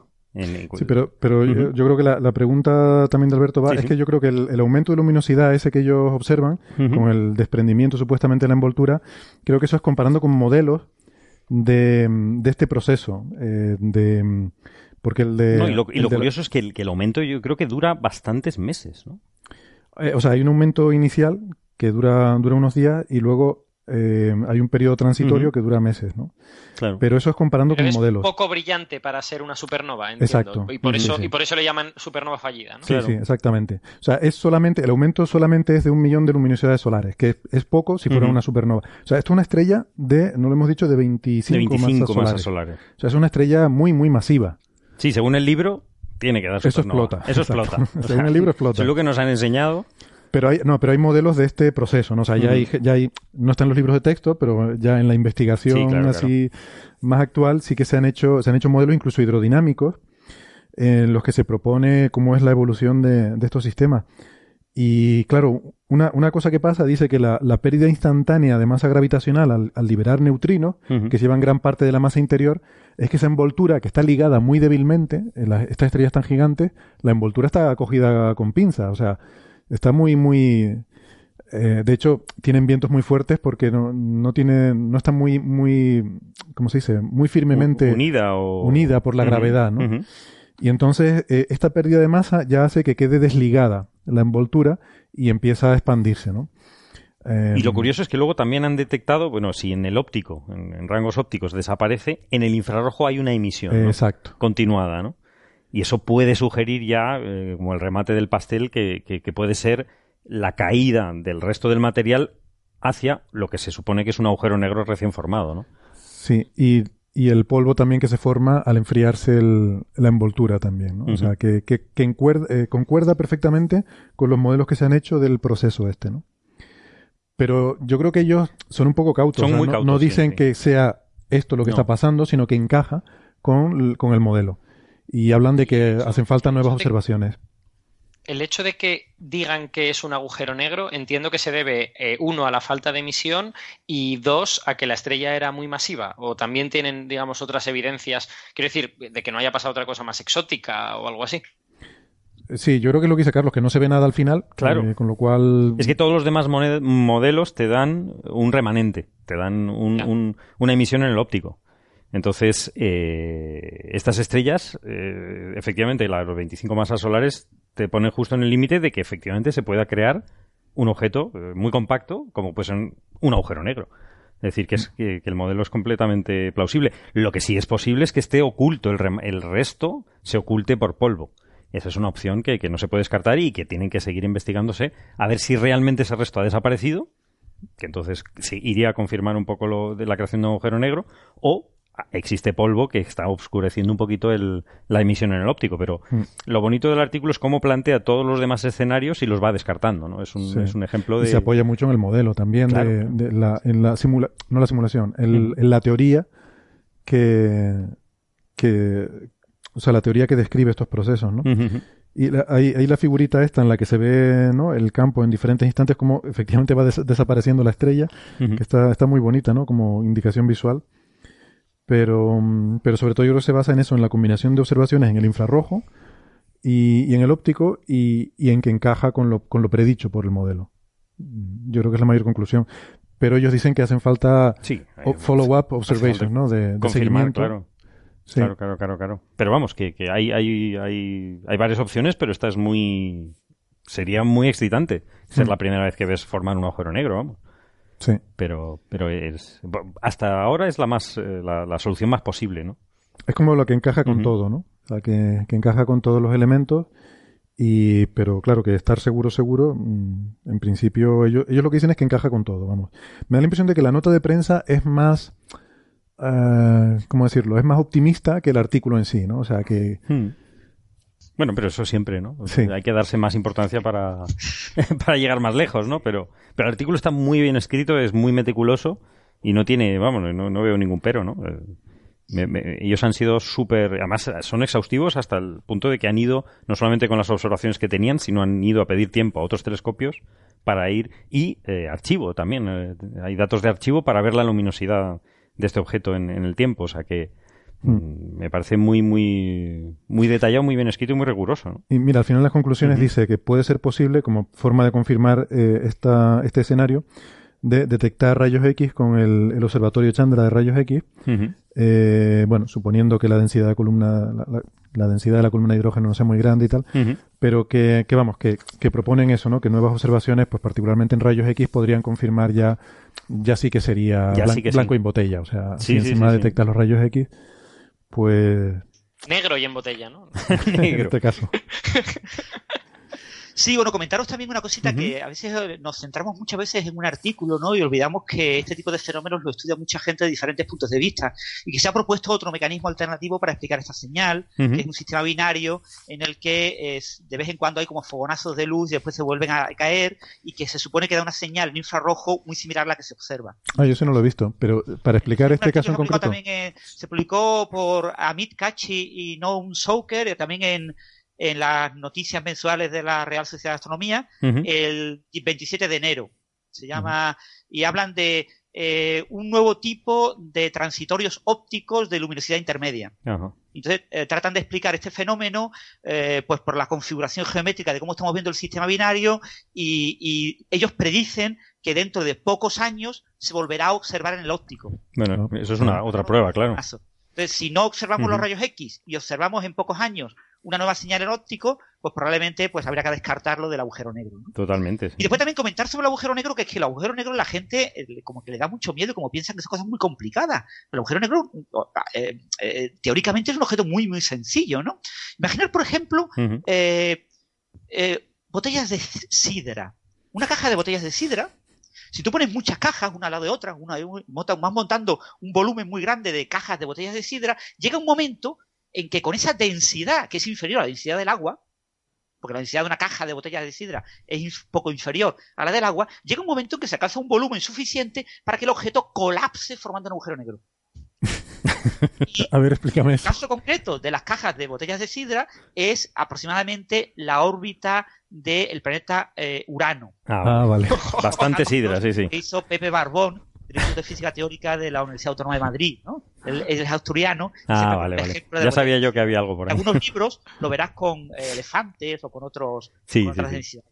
Mm. Es decir, que realmente no necesitas que haya una gran acumulación de masa o una gran eh, densidad de masa, sino incluso una nube eh, molecular bastante diluida, con una densidad baja, siempre cuando tenga el tamaño suficiente, como el hecho de que la masa aumenta con el volumen, es decir, con el, la potencia cúbica del radio, y sin embargo, eh, el, radio de Schwarzschild, el, radio del horizonte de sucesos, aumenta con la distancia, pues supera, conforme el volumen va siendo más grande, supera eh, el límite de la, curva cúbica, supera la lineal y llega un momento en que a cierto tamaño eso colapsa como un agujero negro. Entonces, fíjate que el fenómeno puede ser mucho más suave, es una especie de supernova suave, porque las capas externas, en realidad, lo que colapsa es todo el, volumen, ¿no? Entonces, realmente las, todas las capas externas se ven constreñidas por ese sistema en colapso. a nivel teórico, colapsaría sin que hubiera el mismo fenómeno que ocurre con una supernova. Que las capas externas eh, implosionan, chocan con las capas internas, rebotan y las capas internas se colapsan más rápido. ¿no? Ese, mecanismo tipo supernova no lo habría si lo que colapsara fuera una nube eh, de densidad baja eh, muy extendida. el, tema de, los agujeros negros es curioso porque es simple desde un punto de vista teórico, pero sin embargo lo, lo interesante, por lo menos para los astrofísicos, es lo que hay alrededor del agujero negro, que puede ser tremendamente complicado. O sea, toda la zona del disco de acreción es una zona tremendamente fascinante, ¿no? Y de hecho... Sobre todo porque no podemos ver el agujero negro, solo podemos ver lo que hay alrededor. Claro. Y... Lo que hay alrededor es muy complicado y las señales son complicadas. Sí, sí, sí. Y, lo que, y lo que hay alrededor, bueno, se da la paradoja de que las fuentes de energía más, más brillantes del universo son los agujeros negros supermasivos que alimentan los cuásares ¿no? y las, galaxias activas en el centro de las galaxias. Pero es por todo lo que hay alrededor, que es un sistema fascinante, que está súper caliente, a millones de grados, Ah, tienes chorros relativistas, tienes unos campos magnéticos que se suelen ignorar a menudo en, estos estudios, brutales. Em, eh, o sea, toda la región alrededor de los agujeros negros, ahí están teniendo lugar una cantidad de procesos fascinantes. Hace poco, mm, bueno, poco no, puede ser ya como un año, em, hubo observaciones del observatorio NUSTAR eh, en los que, bueno, eh, hacían unas observaciones que interpretaban como una desconexión por reconexión magnética de la corona de un agujero negro, que a mí, me pareció fascinante ese, ese estudio, ¿no? Eh, tuvimos una entrevista, me acuerdo, con, con Fiona Harris, la, investigadora principal del proyecto, y, y, nos contaba un poco el, el proceso, ¿no? Y, y claro, es súper interesante porque yo me imagino, los que estamos acostumbrados a mirar los procesos de plasma y campos magnéticos en el Sol, pues yo me imagino eso, pero amplificado a lo que está pasando en el disco de creación de un agujero negro, donde tienes movimientos diferenciales por esa rotación diferencial que hay en el disco de acreción, ese plasma ionizado, esos campos magnéticos superpotentes que tienes ahí, eh, eso tiene que ser un espectáculo, vamos. Sí, sí, y luego hay una singularidad en el centro que no nos funcionan las ecuaciones, con lo cual... No, ya, pero yo de eso me olvido. No, no, ya, ya, eso nos olvidamos, el, elefante en la habitación... Yo estoy, yo estoy en la parte de fuera, o sea... Tú por fuera, ¿no? Del horizonte para adentro me interesa... Bueno, no, sí me interesa también. No, no, pero sí, bueno, la opinión de la mayor parte de los físicos es que la singularidad es un defecto de la teoría de Einstein y que una teoría futura, teoría cuántica de la gravedad, resolverá ese problema y que no es relevante. Claro, solo podemos ver lo que hay fuera del horizonte, lo que hay adentro no nos importa. Pero en el caso que la singularidad como tal no existe. ¿vale? Mm. O sea, que, que existirá ahí algo cuántico que eh, sí, que ahí no llega la relatividad. Y que suavice eso, ¿no? Es, es eh, cuando miras una estrella, por ejemplo, y, eh, aplicas la solución de Schwarzschild, la solución de agujero negro es la misma que la evolución del campo gravitacional fuera de una estrella. Dentro de la estrella supones una teoría como la newtoniana, ¿no? Eh, una teoría en la que la densidad de la estrella va, o sea, la, la, masa de la estrella va reduciéndose y vas, el campo gravitacional va tendiendo a cero. Justo en el centro no hay gravedad, entonces tienes una solución que conectas en el interior de la estrella con el exterior. Eh, podría haber soluciones de ese tipo dentro del horizonte de suceso de un agujero negro. Es decir, eh, la, solución de Einstein eh, entraría dentro del horizonte y, sería bastante compatible con lo que conocemos, porque muchos agujeros negros son muy grandes, ¿no? Y permitirían eso, pero conforme te fueras acercando al centro, habría algún tipo de suavizado de esa solución eh, asociado a procesos cuánticos que, bueno, por ahora pues no podemos, no conocemos, pero que puede que algún día pues conozcamos en detalle y olvidemos eso que suena como tan exótico que es la singularidad, ¿no? Todo el mundo se imagina un punto, ¿no? Es como cuando se imagina un electrón como un punto. Pues un electrón no es un punto. Los mm. puntos no existen. Y, la singularidad es un punto, pues tampoco existe. Pero es como el Big Bang, ¿no? También pensamos en el Big Bang como singularidad y probablemente lo que dices tú es simplemente un fallo de la relatividad que no puedes extrapolarlo tan atrás porque hay un momento en que la, mecánica cuántica tendrá algo que decir y ahí pues... Claro, tienes que usar otro tipo de teoría que describirá ese régimen de otra manera. Que ahora no conocemos y, claro. Y, además lo que ocurrirá ahí eh, a día de hoy es totalmente desconocido. Yo, yo precisamente eh, aprendí, escuchándote a ti, Francis, esta idea de que lo que la relatividad general nos dice que pasa en un agujero negro es que la materia y la energía se convierte en curvatura, porque el agujero negro está vacío, no hay nada dentro del agujero negro, simplemente hay esa singularidad misteriosa que no podemos interpretar porque la teoría nos da infinitos, pero básicamente toda la materia cae a esa singularidad y a cambio la curvatura del espacio crece y el agujero se hace más grande. Entonces, quizá esa teoría por descubrir nos diga si realmente la materia y la energía se está convirtiendo en, curvatura o qué narices está pasando, si se está acumulando en el centro y está pasando otra cosa también interesante. O sea, probablemente sea buena aproximación hasta muy cerquita del centro en el que ya pues la... Siempre me recuerdo la, la frase de Maldacena que me hace mucha gracia, que dice, mm, estudiamos agujeros negros porque es un poco más sencillo que el Big Bang. Pero, pero me parece muy buena, ¿no? O sea, es una forma de plantearte los problemas porque al fin y al cabo son los mismos. O sea, la singularidad del Big Bang es equivalente a la singularidad del agujero negro. Y, y es donde te falla la teoría, ¿no? Entonces, el agujero negro te permite plantearte preguntas como la paradoja de la información, etcétera, que si consigues resolverlas, pues probablemente te dé pistas de cómo integrar esas dos teorías, ¿no? De la mecánica cuántica y la relatividad general, que quizás las puedas extrapolar en un, momento dado al Big Bang, ¿no? Mm. Pero sí, la, la frase me hace mucha gracia, ¿no? Dejadme que os haga una pregunta eh, sobre, volviendo a este asunto de que la estrella se pudiese convertir en un agujero negro y que parece que el LIGO nos está diciendo que hay agujeros negros de 30, de 40 masas solares y que no sabemos muy bien de dónde han salido. Eh, eh, yo creo que la respuesta a la pregunta es no. Es, un poquito provocadora, pero, pero quiero que vosotros me digáis si tenéis más datos. si empezamos a encontrar este tipo de procesos y comprobamos que efectivamente lo que ha pasado en esta estrella es que se ha formado un agujero negro, pues no sé, de 20 masas solares o de lo que sea, tenemos que replantearnos la posibilidad de que las galaxias tengan muchos de esos agujeros negros y que sean parte de la materia oscura? ¿O eso está descartado que sean, que sean una parte relevante de esto que llamamos materia oscura? Porque yo sé que se hicieron búsquedas para este tipo de mm. objetos astrofísicos compactos y masivos que se llaman machos y en general se descartó que pudieran ser materia oscura. Pero tengo entendido que hay como un par de ventanas en el que todavía podría ser posible y, y no sé si estos agujeros negros entrarían dentro de esas ventanas. ¿Vosotros sabéis algo? Eh, yo, creo que no. O sea, lo primero es que estas estrellas tan masivas son las menos. ¿Vale? La, la, la distribución de formación de estrellas es, es, mayor para las más pequeñas y cuanto más grandes, menos. O sea, hay, hay menos estrellas grandes que, que, pequeñas. Entonces, cuanto más masivas son, menos hay. Eso para empezar. Eh, luego, el, el, tema de las ventanas, yo creo que está más bien, por lo que yo recuerdo, es, es justo el otro, el rango opuesto por donde se puede quedar algún resquicio, ¿no? Por el tema de agujeros negros pequeños. Muy eh, ligeros, vale. Sí, bueno, estos grandes hay bueno, hay un trabajo, ¿no? De Mencio Mediaví, el grupo de aquí del IAC, que con lentes gravitacionales han descartado agujeros negros de 30 masas solares que existan en la galaxia con suficiente cantidad como para explicar la materia oscura. Es decir, que hay, hay que irse de ahí para abajo a cosas menores. Eh, Héctor, eh, tu tocayo, Héctor Vives, Arias, que pronto va a estar ahí con vosotros en el IAC, y su tesis doctoral fue sobre eso sobre microlensing, ¿no? sobre eh, el lensado este gravitacional para determinarse y detectar la posibilidad de, agujeros negros que deforman el campo. Sobre todo se supone que tiene que haber una gran población de agujeros negros cercanos al centro galáctico. ¿no? Y se puede, se puede ver eh, y estimar esa probabilidad de, esa contribución. Y lo que se vio en uno de sus últimos artículos, eh, que se publicó en Astrophysical Journal Letters, hace relativamente poco, a principios de año, febrero, es que si los hay, es decir, si agujeros eh, negros de masa entre 10 y 100 masas solares son responsables de la materia oscura, lo que observamos nos limita eso al, del orden del 20%. Como mucho, son responsables del 20%, como mucho. con los datos actuales. Porque si no, ya habríamos visto, con este tipo de eh, microlentes gravitacionales, hubiéramos visto eh, su señal.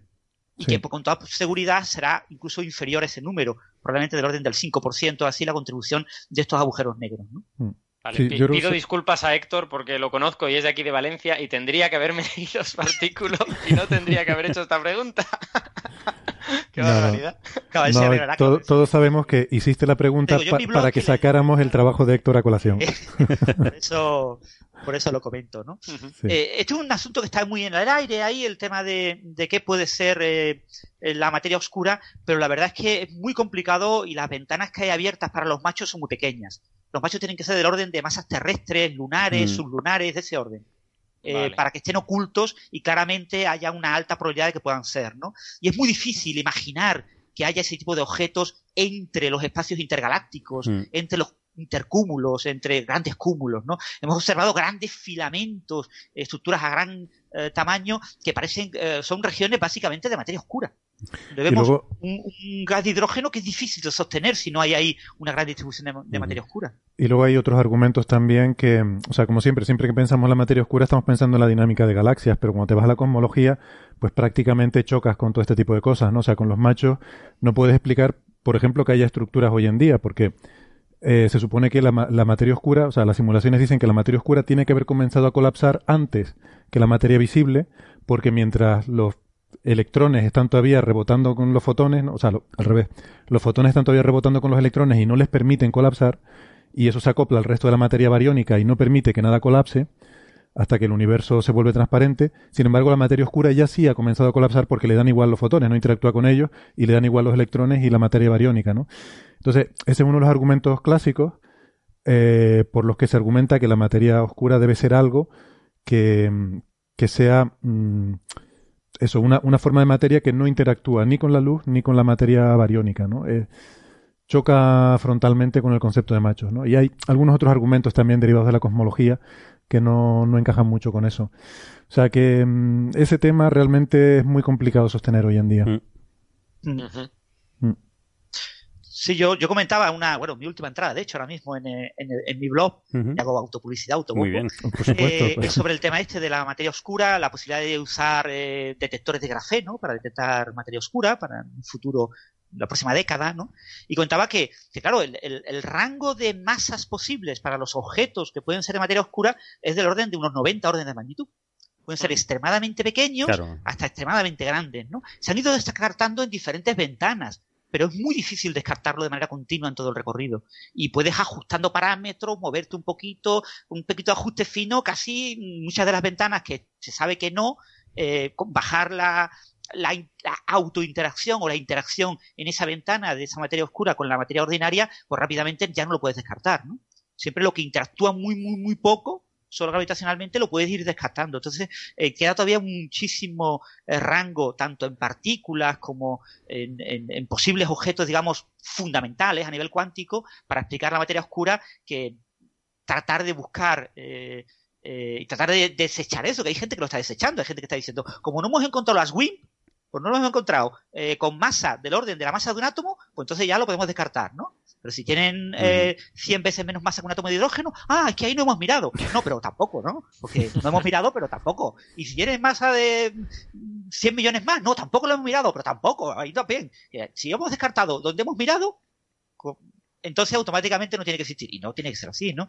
Eh, hemos, hemos, empezado a explorar la materia oscura. Los primeros, las primeras búsquedas de materia oscura sistemática son de los 80, pero en serio son de los 90 y realmente hay muchos experimentos en los años 2000, 2010, los que estamos empezando. Claro, claro que sí. Bueno, pues, pues nada, si no tiene algún comentario más eh, sobre este tema o cualquiera de los otros, yo creo que, mm, que con esto podemos ir poniendo el punto final del programa de hoy. Eh, muchas gracias. Eh, hoy nos ha salido otra vez otro programa un poco larguito. les pedimos disculpas a, los oyentes, intentaremos... Habrá que hacer un índice alguna vez para que vayan al tema que les interese, ya, me lo han dicho mucho. Sí, es verdad, nos lo han dicho. Bueno, podemos pedir voluntarios, ¿no? ¿Algún, oyente que, le interese tanto el tema, que, se ofrezca voluntario para apuntar en qué, minutos se habla de cada tema. Y nosotros encantados de publicar eso también con, con nuestro, en nuestro blog. Pues, pues eso, que nada, la semana que viene tendremos otro episodio con otros temas súper interesantes. Muchas gracias por acompañarnos, Carlos, eh, Francis, Alberto. Eh, hasta la semana que viene. Un placer también para mí. Venga, hasta luego. Encantado, hasta luego. Hasta luego.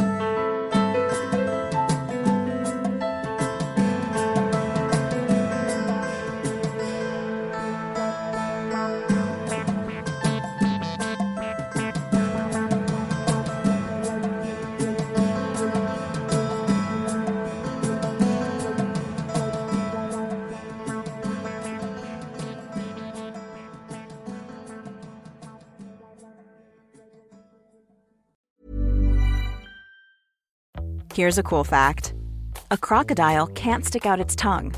Another cool fact you can get short term health insurance for a month or just under a year in some states.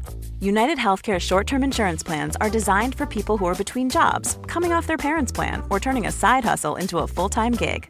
Underwritten by Golden Rule Insurance Company, they offer flexible, budget friendly coverage with access to a nationwide network of doctors and hospitals. Get more cool facts about United Healthcare short term plans at uh1.com.